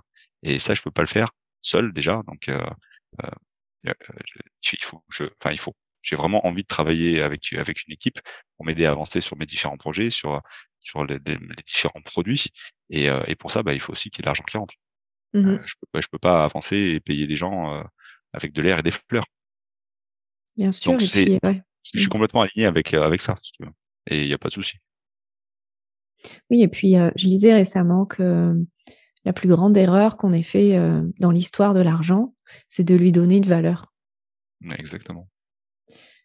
Parce que c'est pas l'argent en lui-même, c'est pas le chiffre qui a de la valeur, c'est juste c'est ce qu'on en fait en fait. Mmh. Tout à fait. Et, voilà, que tu aies un projet qui nécessite 1000 euros ou qui nécessite 100 millions, peu importe, en fait, ça va pas changer la valeur du projet. Par contre, ce qui change, c'est l'intention du projet. Mm. Et, qu'est-ce qu'il sert? Mm. hum. Et donc, en ce moment, euh, justement, tu vois, c'est intéressant. Je, pense que tu es le premier, euh, alors tu n'es pas, le premier solopreneur de, dans mm. le podcast, mais par contre, tu es le premier à être, comme toi, tu le définis au début du chemin. Ouais même si le début du chemin, euh, finalement, on ne sait pas trop quand est-ce qu'il commence. Mais euh, quels, sont, euh, quels sont tes challenges aujourd'hui pour, pour manifester cette vision? Moi, mes challenges, en fait, il y, en a plusieurs. le premier, c'est déjà de réussir à me canaliser parce que j'ai tellement d'envie et tellement d'idées. Et cette vision, si tu veux, elle est tellement claire dans ma tête, et depuis, depuis, euh, bah, depuis avant même que je lance la boîte, que, j'ai du mal, si tu veux, à pas partir dans tous les sens et à, à, pas me disperser. Mmh voilà. Donc ça, c'est ça, c'est le, le, premier souci pour moi. Euh, le, le, le deuxième, enfin, c'est un souci, c'est pas moi un souci, mais en tout cas, c'est c'est une difficulté. Euh, la deuxième, c'est que j'adore, j'adore intrinsèquement créer des projets, lancer des choses. Ça, c'est vraiment un truc que j'adore. Donc du coup, je suis obligé de me restreindre et de, et de me contenir pour pas partir sur 10 000 trucs en parallèle. Mmh. Et, euh, et aujourd'hui, mon, mon, plus gros challenge, ça serait, enfin, c'est d'ailleurs, euh, c'est de, de, de m'entourer d'une équipe euh, qui soit vraiment alignée avec à la fois mes valeurs, avec ce que je veux faire, avec ma vision, pour qu'on arrive à aider vraiment tout le monde le, le plus rapidement possible, en tout cas le mieux possible. Euh, mmh c'est vraiment faire en sorte que les briques que j'ai déjà construites, je puisse m'appuyer sur d'autres personnes pour prendre le relais, pour m'aider, pour m'appuyer, afin que moi je puisse libérer du temps pour bah, pour créer d'autres choses, pour mettre en place d'autres choses, pour euh, faire évoluer d'autres choses, pour aller justement vers cette vision-là. C'est surtout euh, un problème de. Puis bon, avec ça, il y a effectivement le problème de, comme tu disais juste avant, d'argent, parce que ces personnes-là, je peux pas les faire rentrer si euh, si je génère pas d'argent non plus. Je peux pas mmh travailler gratuitement. Donc voilà, il y a, il y a, il y a des, il y a à la fois l'organisation, l'argent et puis, puis cette histoire de priorité euh, avec laquelle je, je, joue un peu tous les jours et laquelle je me bats un peu tous les jours. Mmh. Et mmh, et juste, je, je rebondis sur l'histoire de l'argent. Tu vois, là, effectivement, si, euh, si là je levais, euh, je levais un peu, enfin, je levais une certaine somme d'argent, ça me permettrait effectivement de, de, commencer à embaucher des gens, ce qui me permettrait d'accélérer aussi, euh, de basculer sur mes autres projets. Donc, l'argent, c'est pas tabou. L'argent, c'est, c'est juste une manière de, de pouvoir, euh, de, de, pouvoir développer ton, ton, ton, business et de pouvoir, en tout cas dans mon cas, euh, aider encore plus de gens plus rapidement. Mmh Donc, je, je, suis complètement à l'aise avec ça. J'ai, j'ai, oui, j'ai pas de souci. Puis c'est euh, voilà, c'est c'est moi moi j'ai j'ai une vision, euh, enfin j'ai j'ai un concept de l'argent qui euh, qui est que ça c'est pas à l'extérieur pour que ça vienne en nous. En fait, c'est ça part de nous. Mmh Et mais tu sais, dans, dans la culture judéo-chrétienne, il y a, y a aussi cette croyance de devoir donner, de devoir être généreux euh, pour recevoir. Exactement. Sauf que encore une fois, ça dépend d'à partir de quel espace tu donnes. Si tu donnes à partir d'un espace où toi, tu es vide, où tu crois euh, ne pas être assez, euh, être imposteur, euh, manquer de légitimité, euh, manquer d'amour, de reconnaissance, etc., tu rien à donner aux autres. Donc, tu ne peux rien recevoir. Par contre, à partir du moment où tu donnes en étant dans cet espace d'amour envers toi, de reconnaissance envers toi, de sécurité intérieure, euh, de saine estime de soi, là, tu as tout à donner parce que quelque part, tout est en abondance à l'intérieur de toi. Mmh. Et c'est à ce moment-là que la vie te donne en abondance. Et moi, j'aime beaucoup utiliser le mot, euh, la notion de conscience, parce que pour moi, euh, on n'est pas dans une atteinte d'objectifs financiers ou, euh, ou même de, de levée de fonds ou de chiffre d'affaires ou quoi que ce soit. On est juste à, en train de s'élever à des prochains niveaux de conscience. Et toute la matérialité qu'il y a autour de nous dans notre vie à l'instant T est le reflet de notre niveau de conscience actuel. Là, là, je, je, ne peux que valider. Et tu vois, ça nous met, tu vois, on ne peut pas, on ne peut pas être victime en fait. Hein, et je pense que c'est ça euh, qui est d'autant plus le challenge en tant qu'entrepreneur. Tu parlais de liberté tout à l'heure, mais en fait, mmh. le vrai challenge de l'entrepreneur, c'est cette liberté parce qu'on est 100% responsable et, et, et, ça se voit encore plus que les, ouais. que les autres. Ouais, tu disais, on peut pas être victime. En fait, on peut choisir d'être victime. Euh, oui, bien sûr, on peut le choisir, tout à fait. Oui, oui, Mais on, mmh. on, peut choisir de manière consciente ou inconsciente. Et c'est vraiment quand on arrive à sortir de ce, de cet état-là et qu'on arrive à, à, prendre conscience de ce qu'il y a autour et de ce qui est plus grand autour et, de, et, et voilà, et que, que, que, finalement on arrive à s'élever et que c'est là que les belles choses se passent. Mmh mmh. Et donc, comment tu fais, toi, euh, dans, ton quotidien d'entrepreneur pour, euh, pour continuer à t'élever? Oh là Vaste programme.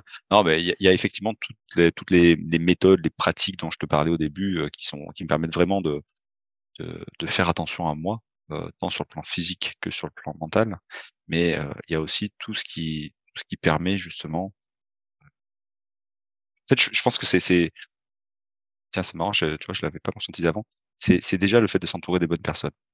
Ouais. Euh, je me rends compte que plus ça va, plus euh, les gens que je côtoie m'aident et me font avancer. Mmh. Tout à l'heure, on parlait de cette histoire de voile. J'ai l'impression que euh, plus ça va, plus je rencontre des gens qui vont me permettre de tirer d'autres parties du voile et qui vont m'aider à découvrir d'autres choses, mmh. qui vont m'aider à évoluer, qui vont m'aider à changer. Euh. Et, et ça, c'est assez, c'est assez bluffant. Mais ça, ça arrive que quand tu es ouvert à ça. Mmh. Comme tout dans la vie. Quand tu quand t'es pas ouvert, ça arrive pas. Quand tu es ouvert, ça arrive.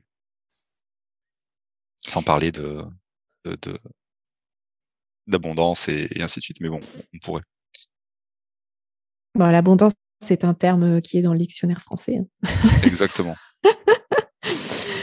euh, tout à l'heure, tu, tu, parlais de ta vision, tu disais qu'elle était très claire depuis longtemps ouais. et même avant d'avoir créé l'entreprise. Est-ce qu'il y a mmh. un moment où tu l'as reçue, cette vision? Ouh, alors là, c'est... Euh... alors, en fait, c'est exactement ça, c'est marrant que tu dis ça, c'est le moment où tu l'as reçue. Euh, et c'est quelque chose que j'avais j'avais pas conscientisé, si tu veux, euh, avant avant il y a il y a pas très longtemps, avant il y a deux trois ans. Euh, mais je me rends compte que dans ma vie il y a beaucoup de choses que j'ai reçues comme ça. Mhm. Euh, et ça arrivait vraiment, mais d'un coup, comme si je l'avais téléchargé, c'était instantané et euh, et c'était là. Et tu vois, j'ai effectivement la, la, la vision de la boîte, c'est euh, un jour, bah, je, travaillais justement, ok, qu'est-ce que je pourrais faire? J'avais fait du coaching et tout ça avant, je, je me suis fait aider, mais un jour, c'était une évidence. Ça, ça m'est arrivé comme ça, comme si je l'avais téléchargé, et je, je, je, voyais exactement ma boîte dans 5 ans, dans 10 ans, là où on en était, ce que ce que je voulais en faire. C'est même pas ce que je voulais en faire, c'est que dans ma tête, c'était déjà là. C'est comme quand tu fais une une, une projection, n'importe quoi. Je, je, je vois la, boîte dans 5 ans, dans 10 ans. Et, je me rends compte que ça arrivé plein plein de fois dans ma vie, et notamment euh, au niveau au niveau artistique. Il y a plein de moments dans ma vie où d'un coup, je me suis mis à faire une forme d'art en particulier, alors que j'avais jamais fait ça avant. Mais euh, c'était du alors que j'avais jamais fait d'un coup, hop, je faisais puis je faisais je faisais bien, si tu veux. Mmh. Euh, je me suis mis à la peinture un jour. Enfin, j'avais jamais fait de peinture de ma vie. Je faisais un peu de dessin quand j'étais jeune, mais un jour, je me réveille, pas j'ai un tableau dans la tête. Et je l'ai mmh. dans la tête. Et, euh, et je me lève, je vais acheter une toile, je vais acheter des peintures, et je fais mon tableau. En fait, j'ai juste eu à recopier ce que ce que ce que j'avais dans la tête.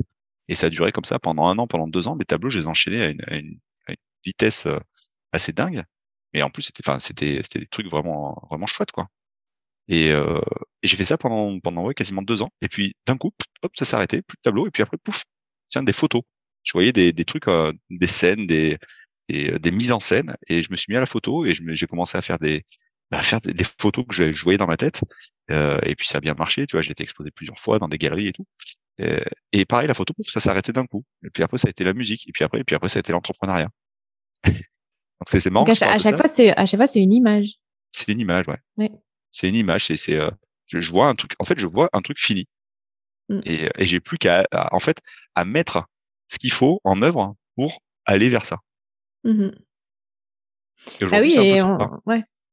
Bah, on, en, en, neurosciences, on, on, enfin, tu vois, on dit que c'est comme ça que ça fonctionne parce que pour le cerveau, quand tu visualises quelque chose trois fois, ça passe dans la case souvenir. Et quand ça passe dans la case souvenir, ça veut dire qu'il a été réalisé dans la matière. Donc à ce moment, et c'est à ce moment-là que effectivement la matière euh, rend cela possible. Mmh. C'est voilà, ça fait partie des lois, euh, une, des lois universelles. Donc c'est chouette que donc si tu veux, toi tu reçois les images comme ça, mais mmh. sache que tu peux aussi les créer. Oh bah oui, oui, oui, ça, mmh. oui, c'est clair, c'est clair. Et après, enfin, cela dit, tu vois, la, la, la, cette fameuse image, cette fameuse vision, euh, je l'ai. Et après, effectivement, avec le, le, travail, le travail que tu fais avec les uns, avec les autres, avec euh, ce que tu apprends, ce qui arrive en plus et tout ça, euh, cette vision, tu la changes aussi. Donc là, c'est effectivement, tu la crées, tu la modifies. Euh, mais, mais effectivement, il y a cette. Enfin, à la base, ça a quand même été téléchargé à un moment donné. Ouais. Et tu, en fait, tu la télécharges euh, à partir du moment où, enfin, tu la reçois mmh parce que euh, ton niveau de conscience équivaut à une fréquence vibratoire qui est équivalente à cette à la fréquence vibratoire de ta vision ou de cette image ou de ce que ça représente. Donc, quand la fréquence vibratoire arrive au même niveau, comme ça passe en loi de résonance, tu reçois à ce moment-là cette vision. Hmm. Et tu dis qu'elle a évolué. Ouais. Euh, comment elle a évolué cette vision? Bah, Elle a évolué, encore une fois, grâce, grâce aux personnes que j'ai pu rencontrer. Parce qu'en fait, euh, on parlait tout à l'heure de cette histoire de, de, de, se reconnecter à ses, à ses émotions, à ses sensations et surtout à son intuition. Euh, mmh. Moi, aujourd'hui, je, j'ai l'impression que j'attire j'attire certains profils d'entrepreneurs, j'attire certains profils de, de, de, personnes, et c'est très souvent des personnes qui vont m'aider à avancer sur mon chemin, qui vont toujours mmh. m'apporter mmh. des choses. Euh, et c'est et voilà surtout un truc que j'ai que j'ai appris ces dernières années, c'est que euh, seul, on dit toujours seul, on, on va plus vite, ensemble on va plus loin. En fait, euh, moi c'est juste seul, on va pas très loin. Euh, quand tu es tout seul, tu t'épuises, et puis quand tu es tout seul, il y a personne avec qui confronter tes idées, il y a personne qui va t'aider à évoluer. Et, et surtout euh, que seul, on ne sait pas où aller. bah, c'est ça. ouais. T'es un peu perdu quand même quand tu es tout seul. Ouais, ouais. Et, euh, et là, en fait, euh, j'arrête pas de, de, de, rencontrer des, bah, des personnes qui, qui euh, consciemment ou inconsciemment, me permettent, moi, d'avancer sur mon chemin. Mmh. Parce que, parce que ils il m'apportent des, des compétences, ils m'apportent des réflexions, il y a des choses qui se passent en résonance, des choses qu'ils vivent eux auxquels moi j'assiste, que ce soit en tant que coach ou en tant qu'entrepreneur ou en tant qu'ami ou en tant que, que spectateur, qui font que bah forcément ça fait ça fait évoluer, ça me fait moi évoluer dans dans mon dans mon chemin, dans ma vision. Et puis petit à petit, bah ça s'affine, ça s'affine, ça s'affine, et, et je me rends compte que ça devient de plus en plus pertinent. Mmh Effectivement, la vision que j'ai eue la première fois, elle était déjà, je trouvais qu'elle était déjà pertinente. C'était déjà, c'était déjà un beau projet. Mais plus ça va, plus ça s'affine. Effectivement, le mastermind qu'on a fait avec euh, avec Alexandre, Dana, avec avec tous les autres entrepreneurs. Euh, tout à l'heure, tu parlais de Nolwenn aussi. Et, enfin, il y en avait plein d'autres. Euh, pour moi, ça a été ça a été assez magique parce que ça m'a bousculé à la fois dans mes dans mes croyances, ça m'a bousculé en tant que en tant que enfin au niveau de, de mon enfin en tant que au niveau des compétences si tu veux, de l'entrepreneur. Euh, et ça m'a permis d'avoir une vision complètement différente, forcément, euh, grâce à ces personnes-là qui avaient déjà aussi vécu euh, des, des choses comme ça. Et, et mmh. tout ça, bah, ça permet de grandir. En fait, c'est juste une opportunité de grandir, tout ça. Alors, on parlait, tu vois, il y a sept ans, bah, tout ce qui s'est mis en place, tout ce qui s'est passé, m'a permis de grandir au niveau spirituel et au niveau de, au niveau de, de, de moi, de, de l'attention à mon corps et, tout le reste. Et, et là, je, souvent, en plus de tout ça, parce que je m'éveille aussi à plein de choses autres, mais vraiment au niveau personnel, euh, là, ça me permet aussi de grandir en tant qu'entrepreneur. Et, Mmh euh, et je, je, suis profondément reconnaissant pour tout ça.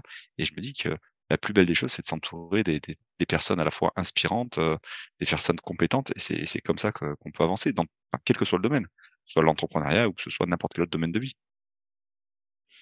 Et puis, euh, j'imagine que grandir est en lien avec ton pourquoi. Bah forcément. Forcément. Enfin, pour moi, ça me viendrait même plus aujourd'hui à l'idée de, de, de, grandir dans, dans, dans, une direction qui n'est pas n'est pas reliée à mon pourquoi. Mmh. Euh, enfin, c ça serait même pas possible. Instinctivement, j'irais pas là-dedans. Parce que tout, tout, ce qui tout ce qui m'attire, c'est tout ce qui me permet de grandir. Et si ça me permet de grandir, ça me permet de bah, d'évoluer et d'aller dans la direction de ce que, enfin, de, de ma mission, de mon pourquoi, de pourquoi je suis là, de pourquoi je veux aider les autres, et, euh, et, et juste pourquoi je le fais pour moi aussi. Est-ce que grandir est ton pourquoi? Grandir est mon pourquoi? Non. Grandir, c'est un moyen. Nous le partager? Ton pourquoi? Mon pourquoi euh... bah, Mon pourquoi, c'est vraiment lié à ce qui m'est arrivé. C'est que juste, on n'a on a pas de temps à perdre. Mmh. On n'a on pas de temps à perdre. On, on, perd trop de temps à, à, à rien, en fait, à faire, à faire, du rien, à faire du vent. On passe, on passe des heures et des heures à regarder des trucs à la télé qui servent à rien. Euh, à, être sur notre téléphone, sur notre ordinateur. En fait, il se passe rien dans ces moments-là. Il se passe mmh. rien. Euh, les, les, les, belles choses, ça se passe avec avec nos amis, avec notre famille, avec les gens qui comptent pour nous. Euh, ça, ça, se passe quand on est en bonne santé, ça se passe quand on est bien, quand on est bien dans sa tête. Euh, et, et, pour moi, c'est, je, je l'ai vraiment touché tout ça. Je l'ai touché plusieurs fois. Je l'ai touché par le cancer, je l'ai touché par d'autres d'autres problèmes physiques. Des, des, et, et on, on peut juste pas. C'est juste tellement dommage. En fait, le, le premier TEDx que j'ai fait, ça s'appelait euh, Vivre ou être vivant. En fait, c'est vraiment mmh. ça. Pour moi, c'est c'est ça la différence. C'est soit on se contente d'être vivant, et euh, voilà, on attend que le temps passe, et puis euh, quand on arrive le, le, le jour, sur, enfin le jour, le jour de notre mort, sur notre lit de mort, on se dit ok, qu'est-ce que j'ai fait de ma vie? Est-ce que c'était inspirant? Est-ce que j'ai aidé des gens à avancer? Est-ce que j'ai aidé des gens à grandir? Est-ce que euh, de, de, quoi je suis fier aujourd'hui? Bah, ça, mmh. c'est en fait, c'est voilà. Et alors que vivre, bah, c'est c'est c'est un peu des attentions de chaque jour. C'est ok, qu'est-ce que je fais aujourd'hui pour faire encore mieux qu'hier? Qu'est-ce que je fais pour aider plus de gens? Qu'est-ce que je fais pour m'aider à grandir moi, pour aider à grandir les autres? Qu'est-ce que je fais pour avoir une vie qui m'inspire, une vie qui me fait vibrer, une vie qui me fait briller, une vie où j'ose, tu vois, où j'ose euh, prendre prendre la lumière et où j'ose bah, éclairer, tout simplement. Mmh. Et euh, c'est ça bon pourquoi. C'est aider les gens à aller dans cette direction-là. C'est sortir du, du mode bah voilà, je suis vivant, et basculer plutôt dans le mode bah ok, je, je voudrais vraiment vivre. Ouais, c'est prendre soin de la vie en soi. Prendre soin de la vie. Ou justement faire euh, faire en sorte d'être un, une terre fertile pour la vie en soi. C'est ça. Mmh. C'est ça. Et, et, célébrer ça. Célébrer ça parce que c'est quand même un miracle tout ça. Et, mmh. euh, et voilà, pas juste se contenter de bah, d'attendre, d'attendre que ça passe et puis et puis voir ce qui se passe. Puis au bout d'un an, deux ans, trois ans, dix ans, se dire bon, ben, j'ai fait quoi ces dernières années? Enfin, il y a rien de pire, il y a rien de pire. Et c'est vrai que bah, des fois, quand on est quand on est pris dans le dans le quotidien, quand euh, quand on, on, se laisse aller à nos habitudes, quand on, enfin, quand on fait pas attention au final à soi, quand on, on se, je vais dire un truc, c'est c'est pas joli, mais je veux dire quand on se respecte pas, Mmh quand on respecte pas la vie qu'on a en nous euh, et, et, toutes les possibilités qu'on a et, et, tout le potentiel qu'on a, bah, je trouve que c'était juste dommage, c'est juste du gâchis. Puis si, en fait, la, moi, la question que je me pose, c'est quand on ne nourrit pas la vie en soi, on nourrit quoi? Bah, j'en sais rien ce que tu nourris, mais en fait, quand tu ne nourris pas la, vie en toi, tu fais juste, enfin, tu t'étioles. Euh, c'est, c'est, c'est, c'est, c'est dur à dire, mais c'est vraiment ça. Mmh. Et on n'est pas fait pour ça, on est fait pour briller.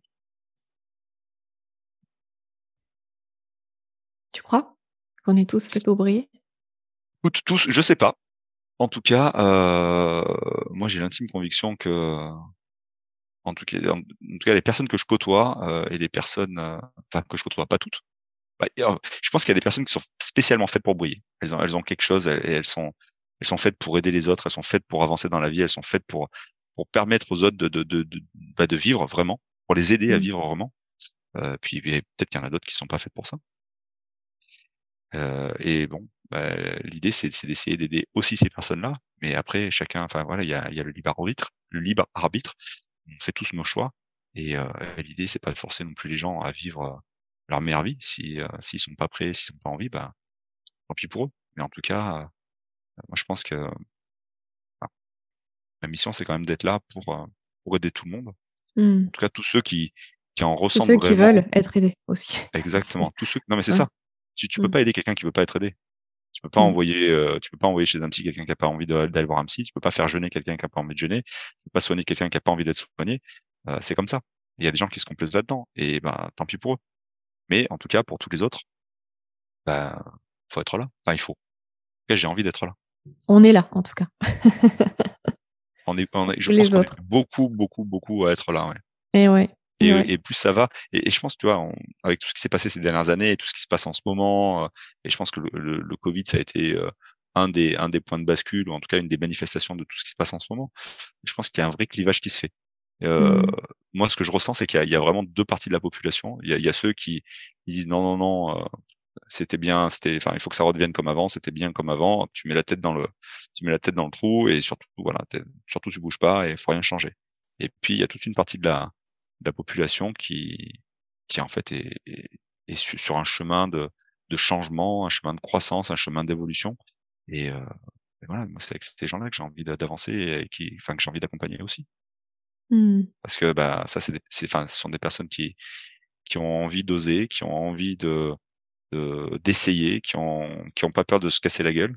Ou peut-être que des fois elles ont peur, mais euh, après elles se relèvent et puis elles réessayent différemment. Euh, et je trouve ça magnifique, c'est juste magique. Et c'est ces personnes-là avec lesquelles j'ai envie de travailler et avec lesquelles j'ai envie d'avancer. Et c'est ce qui se passe aujourd'hui d'ailleurs. Oui, puis quand, quand, on est entrepreneur, c'est aussi un chemin où ben, on, atteint certains paliers d'accomplissement, euh, mais c'est jamais une fin en soi. Il y a, Après, il y a toujours ce temps où ben, tu es un peu en jachère pour, euh, pour laisser émerger la suite, en fait. Ouais, exactement. C'est vraiment ça. Comme tu le dis bien, là, c'est tu des moments où tu es à fond, euh, ton business il décolle, tu es, au taquet, puis après, bah, il y, a, aussi des moments euh, de, de, palier ou des moments de down, et, euh, et c'est OK. Faut, mmh. Alors, c'est pas forcément cool pour l'ego, mais c'est des moments qu'il faut, faut, accepter aussi, parce qu'on passe mmh tous par là, et c'est dans ces moments-là, en fait, moi, moi ce que j'aime me dire, c'est que j'aime bien la loi d'équilibre. Hein. C'est quand il y a un truc qui va pas, c'est que derrière, il y a, y, a, y a toujours des avantages aussi, des avantages cachés. Et mmh. à l'inverse, quand on est dans des phases où on pense que tout va bien, que c'est génial. Euh, bah, en fait, dans ces, dans ces cas-là, ok, attention, il y a des warnings, il y a, aussi des, inconvénients à tout ce qui se passe à ce moment-là. Mais bon, euh, ce que je disais, c'est pas grave. Mais, euh, tu parlais de la loi d'équilibre. Ouais, la loi d'équilibre, et je sais plus pourquoi j'en parlais, mais c'est pas grave non plus. Si, de par rapport au chemin d'entrepreneur, enfin ces moments de, de jachère. Ouais, ouais, mais justement, c'est, c'est, merci beaucoup, dans ces moments-là, moi, c'est, c'est des moments qui, qui me permettent de, et je pense que c'est peut-être, c'est sûrement le cas pour les autres entrepreneurs, c'est le moment où en fait tu fais infuser tout ce que tout ce que tu viens d'emmagasiner parce que souvent t'es t'es t'es sous le t'es dans l'urgence, tu veux faire les choses vite, les choses bien, tu veux que ça voilà que ça se passe comme il faut et, euh, et dans ces moments-là t'as un peu la tête dans le guidon, on sort un petit peu souvent du mode euh, du mode être et on rebascule dans le mode faire et il y a un moment mmh. donné où tout ça bah il faut il faut laisser infuser, il faut que il faut que mmh. ça ça, ça s'ancre dans ton corps, dans ta, dans ta tête, dans ton esprit. et, et ces moments-là, c'est fait pour ça aussi. C'est des mmh. moments où ça, ça, en fait, tu es obligé de lever le pied. Alors oui, effectivement, peut-être que dans ton business, ça se ressent, mais c'est des moments dont tu as besoin en tant qu'entrepreneur. Et à ce moment-là, bah, soit tu, tu, rebondis tout seul parce que tu as, des nouvelles choses qui arrivent, tu as une nouvelle idée ou quoi que ce soit, ou alors tu rencontres les bonnes personnes, et c'est souvent dans ces moments-là que tu rencontres les bonnes personnes, parce que ou les aussi, deux, ouais. ou les deux, parce que tu étais à la recherche aussi à ce moment-là. Tu, tu, te rends mmh compte que ok, c'est un moment où c'est un petit peu plus calme, où, euh, ça se passe pas exactement comment tu voudrais, bah tu es capable d'aller chercher de l'aide, tu t'autorises à aller demander de, l'aide aussi, et, euh, et là, bah, tu tombes sur des personnes qui sont prêtes à t'aider et qui, qui sont là pour ça. Et Mmh. là, tu avances. Et, et pour revenir à, justement à ton, à ton entreprise euh, Ouais. et à ton pourquoi, comment ton entreprise aujourd'hui, elle, elle est au service de, la vie, de faire grandir la vie en soi? Bah, moi, je dirais c'est l'ADN même, si tu veux, de l'entreprise. Hem, juste avant, on parlait de la différence entre vivre et être vivant. Heu, pour moi, aujourd'hui, mon entreprise, elle est vraiment là pour aider les gens à vivre, à vivre leur vie, de sortir de cet état de «je suis vivant» à l'état de «OK, je deviens acteur de ma vie et je fais ce qu'il faut pour, bah, pour vivre ma meilleure vie», que ce soit que ce soit en en respectant et en prenant soin de mon corps, que ce soit, mmh, que ce soit au niveau de au niveau du mental, de la clarté, de la clairvoyance, de la vision, de de de et ou juste, voilà, d'avancer, d'aider à avancer les gens, heu, par rapport à par rapport à leur à leur projet, à leur mission. Hem je je pense que c'est mais c'est quoi? C'est parce que, parce qu'on a moi, je la connais un peu ton entreprise, mais Ouais. pour les auditeurs, hem, est-ce que c'est, heu, c'est de l'accompagnement? Heu, ce sont des En fait en séjours? Ce sont ouais, des en fait, il y a plusieurs choses. Heu, ce que je fais vraiment aujourd'hui, hem, c'est à la fois du coaching, coaching de vie et heu, tout ce qui est accompagnement, hem, soit en séjour, soit à distance, de jeûne et de et de détox. Mmh. Voilà. Ça, c'est les ça, c'est l'ADN de la boîte aujourd'hui. Et ça, c'est juste 2 parties parce qu'effectivement, par rapport à la vision, enfin, il y aura énormément de choses qui va qui qui vont arriver. Mais aujourd'hui, c'est ça, voilà. Je moi, je suis je suis coach, heu, je suis coach, de vie, je suis accompagnateur certifié de jeûne et détox. Et du coup, j'accompagne les gens, soit effectivement en séjour, en détox ou en jeûne ou à distance. Pareil, en jeûne ou Mmh. en détox. Oui, parce que tu as tu as lancé ta ton accompagnement en ligne, Ouais, il y a il y a quelque temps, ouais. Ouais, au début de l'année. Ouais, parce qu'en fait, c'était, heu, quand quand j'ai vraiment j'ai commencé, je faisais surtout des accompagnements en en séjour, avec du coaching aussi ou pas. Je Mmh faisais mh. les 2. Les accompagnements de jeunes, c'était surtout en séjour et puis le l'année dernière, pendant quasiment toute l'année, j'ai eu pas mal de personnes qui m'ont qui m'ont contacté, qui m'ont demandé, ils m'ont dit: «Bah, voilà, moi je voudrais bien jeûner, mais j'ai des contraintes, je peux pas partir sur un séjour». Alors ça peut être des contraintes de toutes sortes, ça peut être des contraintes de temps, ça peut être des contraintes d'argent, ça peut être des contraintes familiales, des contraintes de boulot et hem et j'ai eu pas mal de demandes là-dessus en me disant: «Bah, tiens, voilà, est-ce que tu pourrais m'aider à jeûner mais, heu, à distance?» et c'est ce que j'ai fait, donc j'ai mis en place ça en 2022, ça s'est fait progressivement et Mmh. puis devant la demande, je me suis dit: «Bah, OK, en 2023, je vais vraiment faire un produit, heu, avec, heu, tout un tas de de enfin, un suivi, des conseils, un accompagnement complet, sur une plateforme avec des accompagnements jour par jour pendant toute la durée de la préparation, du jeûne, de la reprise derrière avec, avec énormément de de si tu veux, de de choses que je tire des conférences que je fais aussi à côté sur, heu, bah, sur le bien-être, sur la nutrition, sur la physiologie.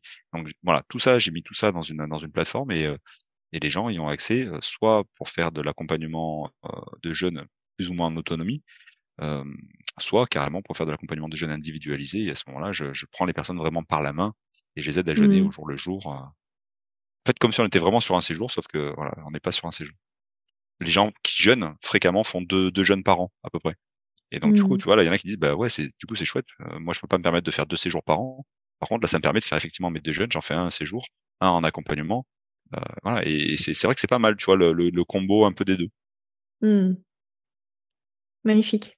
Voilà, mais bon, ça, effectivement, voilà, ça, c'est les les briques actuelles de de la boîte, c'est ce que je fais aujourd'hui, mais il y a y a encore tellement de choses qui qui vont arriver derrière. Et puis j'espère que que tu reviendras nous nous en parler, heu, Ah bah, écoute, avec grand plaisir, Omblin. Mmh. Et mmh, de quoi qu'est-ce que qu'est-ce qui aurait besoin d'être ajouté à à cette conversation pour qu'elle soit complète, Renaud? C'est ce qui me vient, c'est c'est de c'est vraiment de de dire à nos auditeurs de de prendre prendre le temps pour eux, vraiment prendre le temps pour, enfin, prendre le temps pour soi et prendre le temps pour essayer de se reconnecter à, à qui on est vraiment, euh, qu'est-ce qu'on veut vraiment, vers quoi on veut aller et, euh, et en quoi c'est important pour nous? Parce que c'est des questions qu'on qu'on se pose pas souvent. Mmh. On se les pose vraiment pas souvent. Il y a des personnes qui se le posent, il y a des personnes qui font de la méditation, des personnes qui, qui juste se posent ces questions-là de manière fréquente, de manière régulière. Mais c'est vrai que on n'a pas tendance à le faire. Et, euh, et c'est souvent dans ce moment-là qu'on qu'on bascule dans le mode automatique et juste on est juste vivant. On n'est pas dans ce mode vivant. Et euh, si vous écoutez ce podcast, euh, posez-vous la question à un moment donné. Ok, est-ce que je suis vraiment où je veux être aujourd'hui? Est-ce que c'est ça ma vision? De, quoi? Si, si je ferme les yeux et que je me projette dans 5 ans, dans 10 ans, qu'est-ce que Où est-ce que j'aimerais être? Qu'est-ce que je serais en train de faire? Qu'est-ce que j'aimerais qu'on me dise de moi? Et, euh, et une fois qu'on qu'on est connecté à ça, c'est vraiment se dire, OK. Et maintenant, qu'est-ce que je fais pour arriver à ça? Qu'est-ce qui est important pour moi? Qu'est-ce que je change dans ma vie aujourd'hui? Qui je deviens, ouais. Et ben voilà, tu m'as ôté les mots de la bouche. Qui je deviens? Qui j'ai envie de devenir? Qui j'ose devenir? Mmh. Comment je peux faire pour briller? Qui je suis, en fait, parce que Bah, c'est exactement ça. moi, je suis convaincue qu'à partir du moment où on a une vision ou un désir, euh, c'est c'est que c'est déjà en nous, en fait, que tout est déjà en nous pour le pour le pour ouais, le mais- pour l'être. C'est ça. Et bien souvent, bah, on s'autorise pas à aller voir ça. Mmh.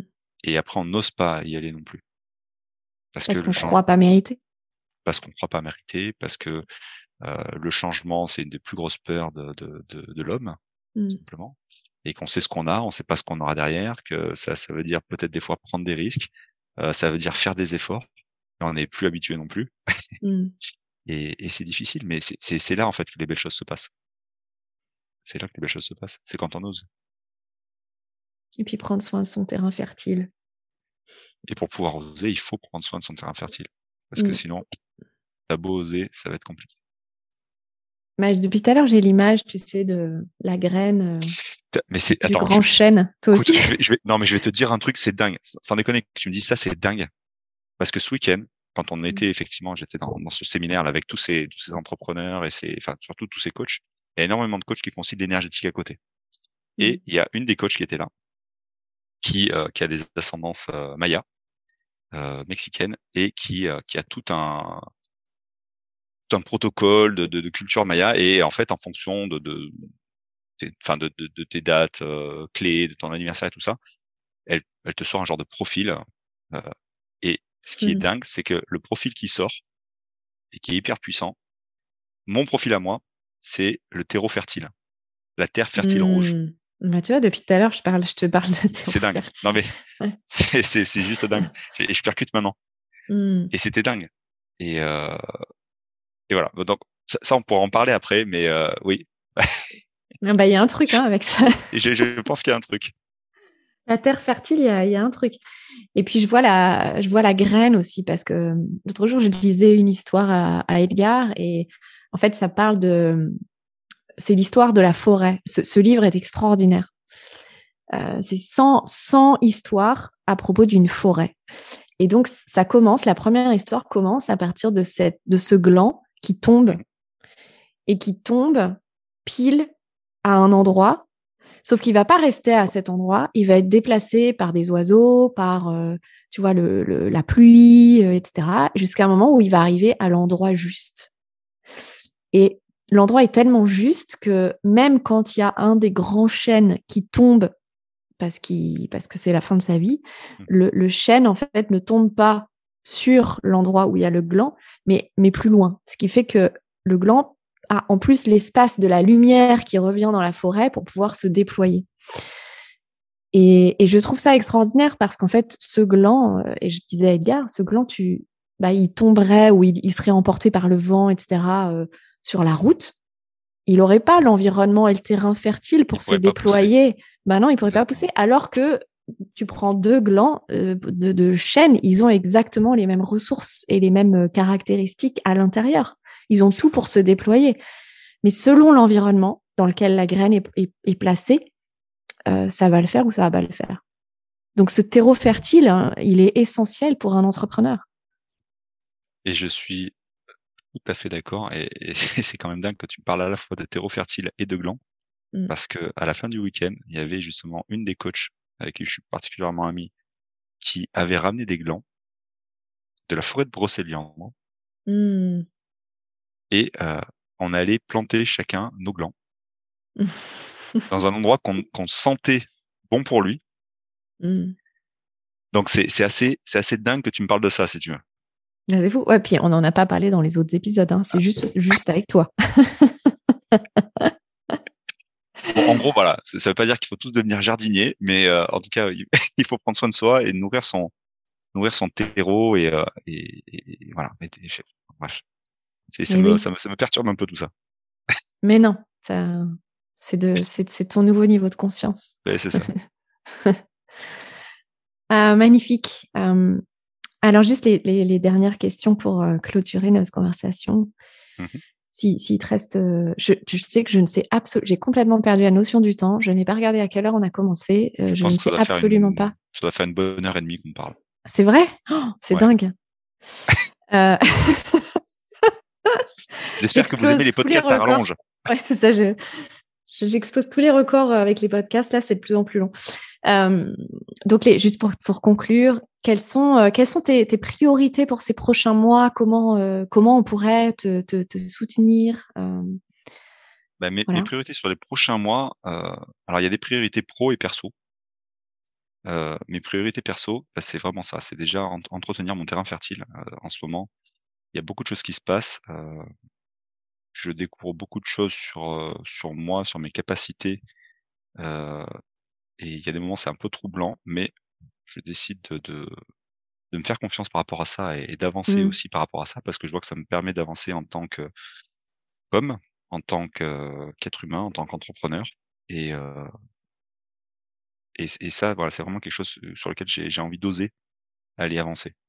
Euh, au niveau pro, euh, les, les, prochaines choses qui arrivent, bah, c'est effectivement toute la partie accompagnement en ligne. Là, l'idée, c'est d'améliorer encore l'accompagnement, même si aujourd'hui, j'ai que des super retours. Mais moi, je voudrais qu'ils deviennent encore meilleurs, parce que j'ai quand même ce, encore des réminiscences de ma vie d'avant avec, euh, avec un besoin d'excellence de, et de, de, faire en sorte que ce soit le mieux possible. Il y, a ça. Je suis en train de travailler là-dessus. Il y a des séjours qui arrivent là. pareil, ça, c'est des synchronicités de dingue, des choses qui auraient jamais dû arriver, mais qui se font. Euh, des séjours dans, dans, il y a un lieu magnifique là. J'ai réussi à avoir un château au bord de la mer à, à Cannes, à Mandelieu. Oui, j'ai vu passer ça de euh, sur tes réseaux sociaux. c'est magnifique. Ça, c'est dingue. C'est un truc. C'est impossible de l'avoir cet endroit-là. Et en fait, mmh. ça s'est fait. Mais tout à l'heure, on parlait des des personnes. Voilà, connecter avec mmh. des gens qui vont vous aider à avancer. Voilà, j'ai connecté mmh. avec une personne qui connaissait une personne, et en fait, ça a fait que ça, ça soit possible. Et en fait, sur euh, comment on fait pour connaître tes dates euh, de séjour, bah, sur mon, sur mon site. formations, tout ça? Sur mon site, ouais, c'est tout sur mon site. Je, je, vous mettrai le lien. Ouais. c'est euh, Great, non, c'est ça? Ouais, Great avec deux T. Ouais, on, on, le mettra aussi dans la, dans la description. Tiens, est-ce que, tu, est-ce que tu sais d'où ça vient Great avec deux T? Euh, Non. En fait, ça vient vraiment de la première, bah, la première fois où j'ai eu cette fameuse vision. Et j'en ai parlé avec un de mes potes au boulot. Et, euh, et je dis ouais moi je voudrais faire un truc mais je voudrais vraiment soit un truc d'excellence, un truc qui brille, qui, qui permette vraiment aux gens d'aller mieux, d'avancer dans leur vie. Et, euh, et, je lui en parle comme ça. Et, euh, et quelques semaines plus tard, quand je quitte la boîte, le gars vient me voir et me dit hey, ta boîte, faudra l'appeler Great. Alors je pensais qu'il parlait de Great euh, en anglais, tu vois, qui voulait dire euh, fantastique, extraordinaire. Et il me dit non, mmh Great, c'est juste un acronyme. Et forcément, ça mmh résonne par rapport à ça, mais c'est un acronyme avec deux T. Ce que ça voulait dire. Donc, je m'appelle Renaud Guérin, donc c'était Guérin Renaud, Extraordinary Adventures of Travel and Transformation. Et ce que je disais, moi, ah. lui, c'était, en fait, je voulais, je voulais créer des aventures extraordinaires pour permettre aux gens bah, de, d'évoluer, euh, de, de, de, voyager et, d'aller vers leur meilleure vie. Et, ah, c'est euh, super. Tu m'avais jamais raconté ça. Euh, en fait, je, je le raconte pas souvent. Euh, mais c'est, j'avais trouvé ça assez magique sur le coup. Et je me suis dit, bah, bah ouais. Bon, c'est pas forcément pratique euh, à épeler, à dire euh, quand, quand tu dis aux gens c'est quoi le nom de ta boîte, ouais c'est great, ah ok, ouais mmh. je comprends pas trop, mais bon bref. Mais au final euh, ça ça colle tellement bien si tu veux que bah voilà c'est resté great et ça restera great.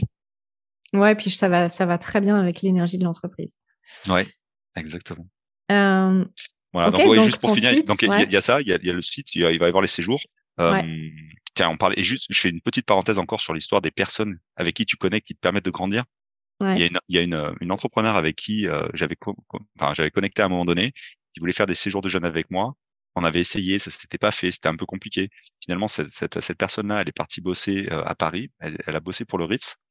Et une fois en rigolant, je dis mais tu peux pas, euh, tu peux pas me faire rentrer au Ritz, c'est juste euh, pour qu'on discute un peu, on va voir un peu s'il y a moyen de faire des trucs.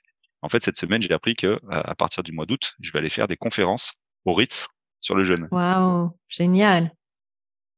Et ça, pareil, ça serait pas arrivé si euh, si j'avais pas ouvert le champ des possibles, si j'avais pas rencontré les bonnes personnes. Bah mais euh, voilà, c'est pas en restant dans ton coin. C'est vraiment, je pense qu'il y, y, a cette. Euh, à partir du moment où tu prends la décision d'aller vers quelque chose euh, et d'aller vers les gens, bah, en fait, c'est là qu'il y a la magie qui, qui opère. Bah, tu sèmes la graine. Exactement. dans, dans, le terrain fertile, le terreau fertile.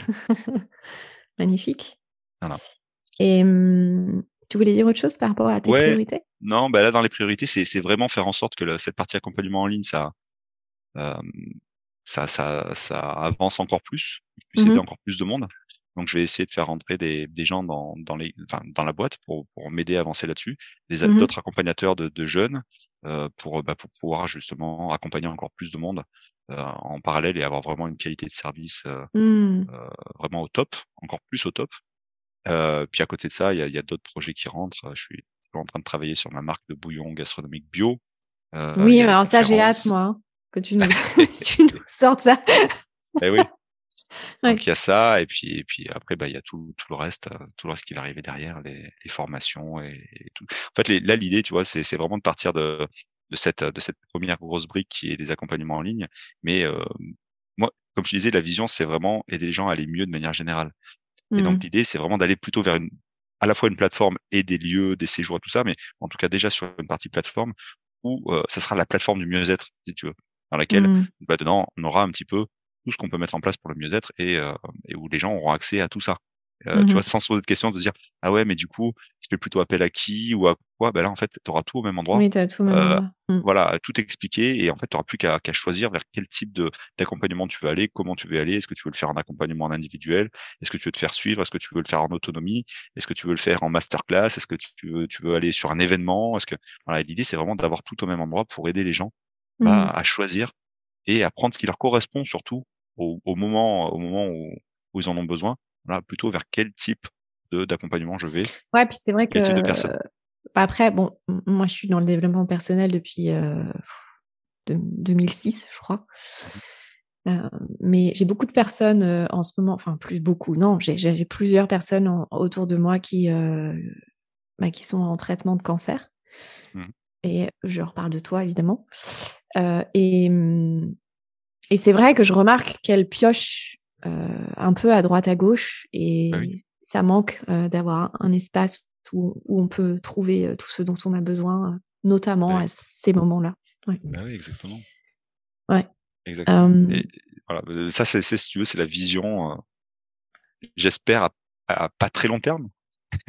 j'espère que ça arrivera rapidement, mais c'est vraiment vers là que je veux, que je veux aller. Et, en tout cas, voilà, aujourd'hui, j'essaye de faire ce qu'il faut pour aller, pour aller vers ça et ça va se faire progressivement, tu vois, en mettant en place des, bah déjà juste des, des, des, conférences qui seront accessibles sur les réseaux euh, de manière assez régulière, toutes les semaines ou toutes les deux semaines, tous les mois, je sais pas encore, mais pour justement déjà présenter ne serait-ce que ces différents types de bah d'accompagnement, quelle, euh, quelle méthode tu peux utiliser, quel type de thérapie tu peux utiliser, euh, comment tu voilà, comment tu peux choisir, qu'est-ce que ça t'apporte. Et tu vois juste déjà de, de, de présenter ça et d'exposer ça pour pour permettre aux gens de, de comprendre, ok, qu'est-ce que je peux mettre en place, qu'est-ce que ça pourrait m'apporter, comment ça pourrait m'aider. Et voilà, tu vois juste encore une fois planter les graines.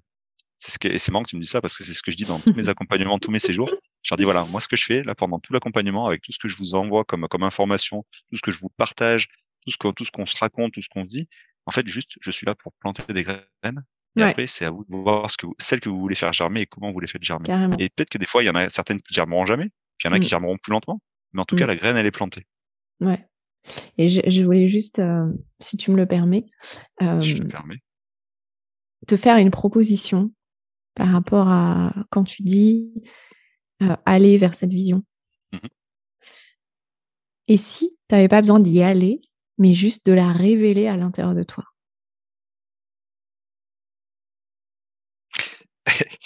Bah, Pour moi, elle est déjà révélée. De la révéler à partir de l'intérieur, je veux dire vers l'extérieur. Mmh. mais en fait, quand, quand tu me dis ça, euh, c'est une évidence. Euh, Mm. Je me dis que c'est ma manière de le dire qui est pas bonne. Oui, mais oui, mais ça, je, je le dis pas pour toi. Je, je dis, en fait, les mots ont une importance. Oui, Et, mais je suis et en fait, à force de dire, je vais vers ma vision ou je vais vers cet objectif ou euh, je veux atteindre telle chose, Mm. euh, ça reste à l'extérieur, en fait. Hmm, tout à fait. Et, c'est, et, et donc, on nourrit le fait de ne pas y être. Tout à fait. Je suis, je suis bien d'accord.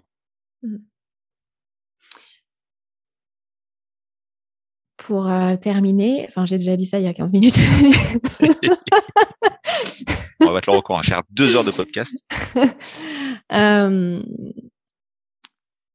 Alors, attends, oui, donc pour terminer, euh, qui tu aimerais entendre dans ce podcast? Qui j'aimerais entendre dans ce podcast? Que je n'ai pas déjà entendu. Oui, serait mieux. Donne-moi des idées, en fait. Ça, c'est une super question. Qui j'aimerais entendre dans ce podcast? Hmm. J'aimerais bien entendre David Laroche. Eh ben, j'ai, et ouais, j'y ai, j'y ai pensé euh, quand tu m'as dit que tu revenais du, du séminaire. séminaire. Ouais. Ah, et il y a eu la... Si, il y a- il y a- ah ouais, mais ça va être compliqué en podcast. Euh, il vaut mieux l'avoir sur scène. Il y a une, euh, une entrepreneuse dingue qui, euh, qui en fait, est, euh, est sourde. ouais, Et ça va être compliqué sur le podcast. ouais.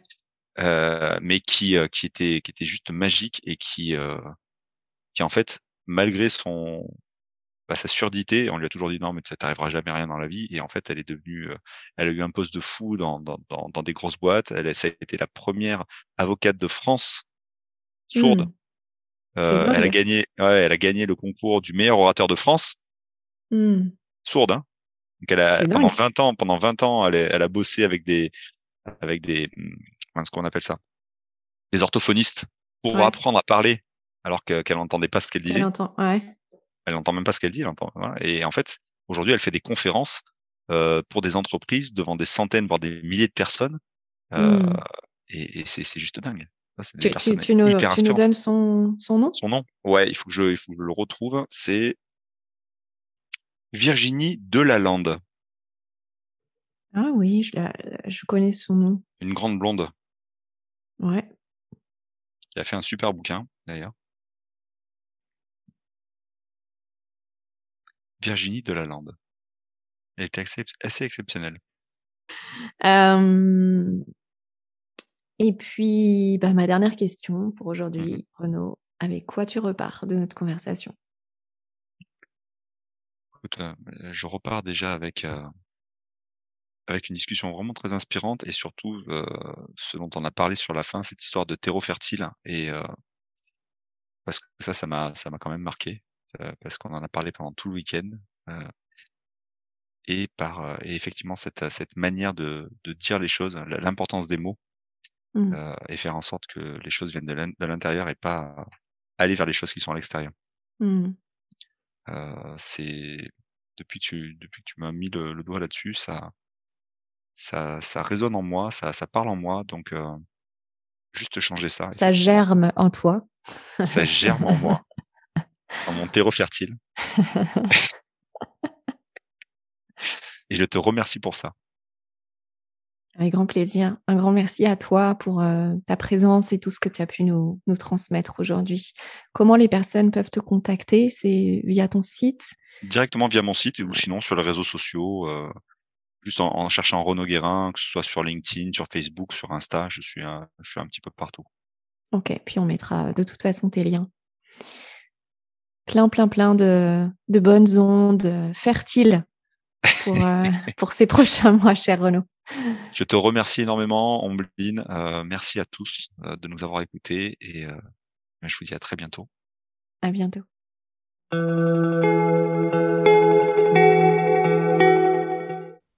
Quel magnifique parcours, n'est-ce pas?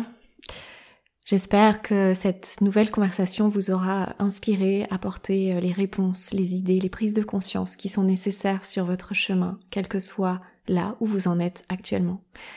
Et merci infiniment de partager cet épisode avec euh, votre réseau, vos contacts, vos amis ou vos réseaux sociaux. Si vous ressentez l'appel d'être invité sur le podcast ou si vous connaissez une personne que vous aimeriez entendre sur ce podcast, pensez à me contacter directement à l'adresse ombeline.nous.ceo. Et si vous ressentez également l'appel à ce qu'on travaille ensemble, à ce que je vous aide à vous élever, à vous aligner, à retrouver le sens pour vous et votre entreprise ou votre prochaine entreprise, il vous suffit également de me contacter à la même euh, adresse mail. Sur mon site nous.ceo, vous pouvez également télécharger une guidance audio pour reconnecter à votre pourquoi. Je vous souhaite une magnifique intégration de cette conversation et je vous retrouve la semaine prochaine pour le prochain épisode.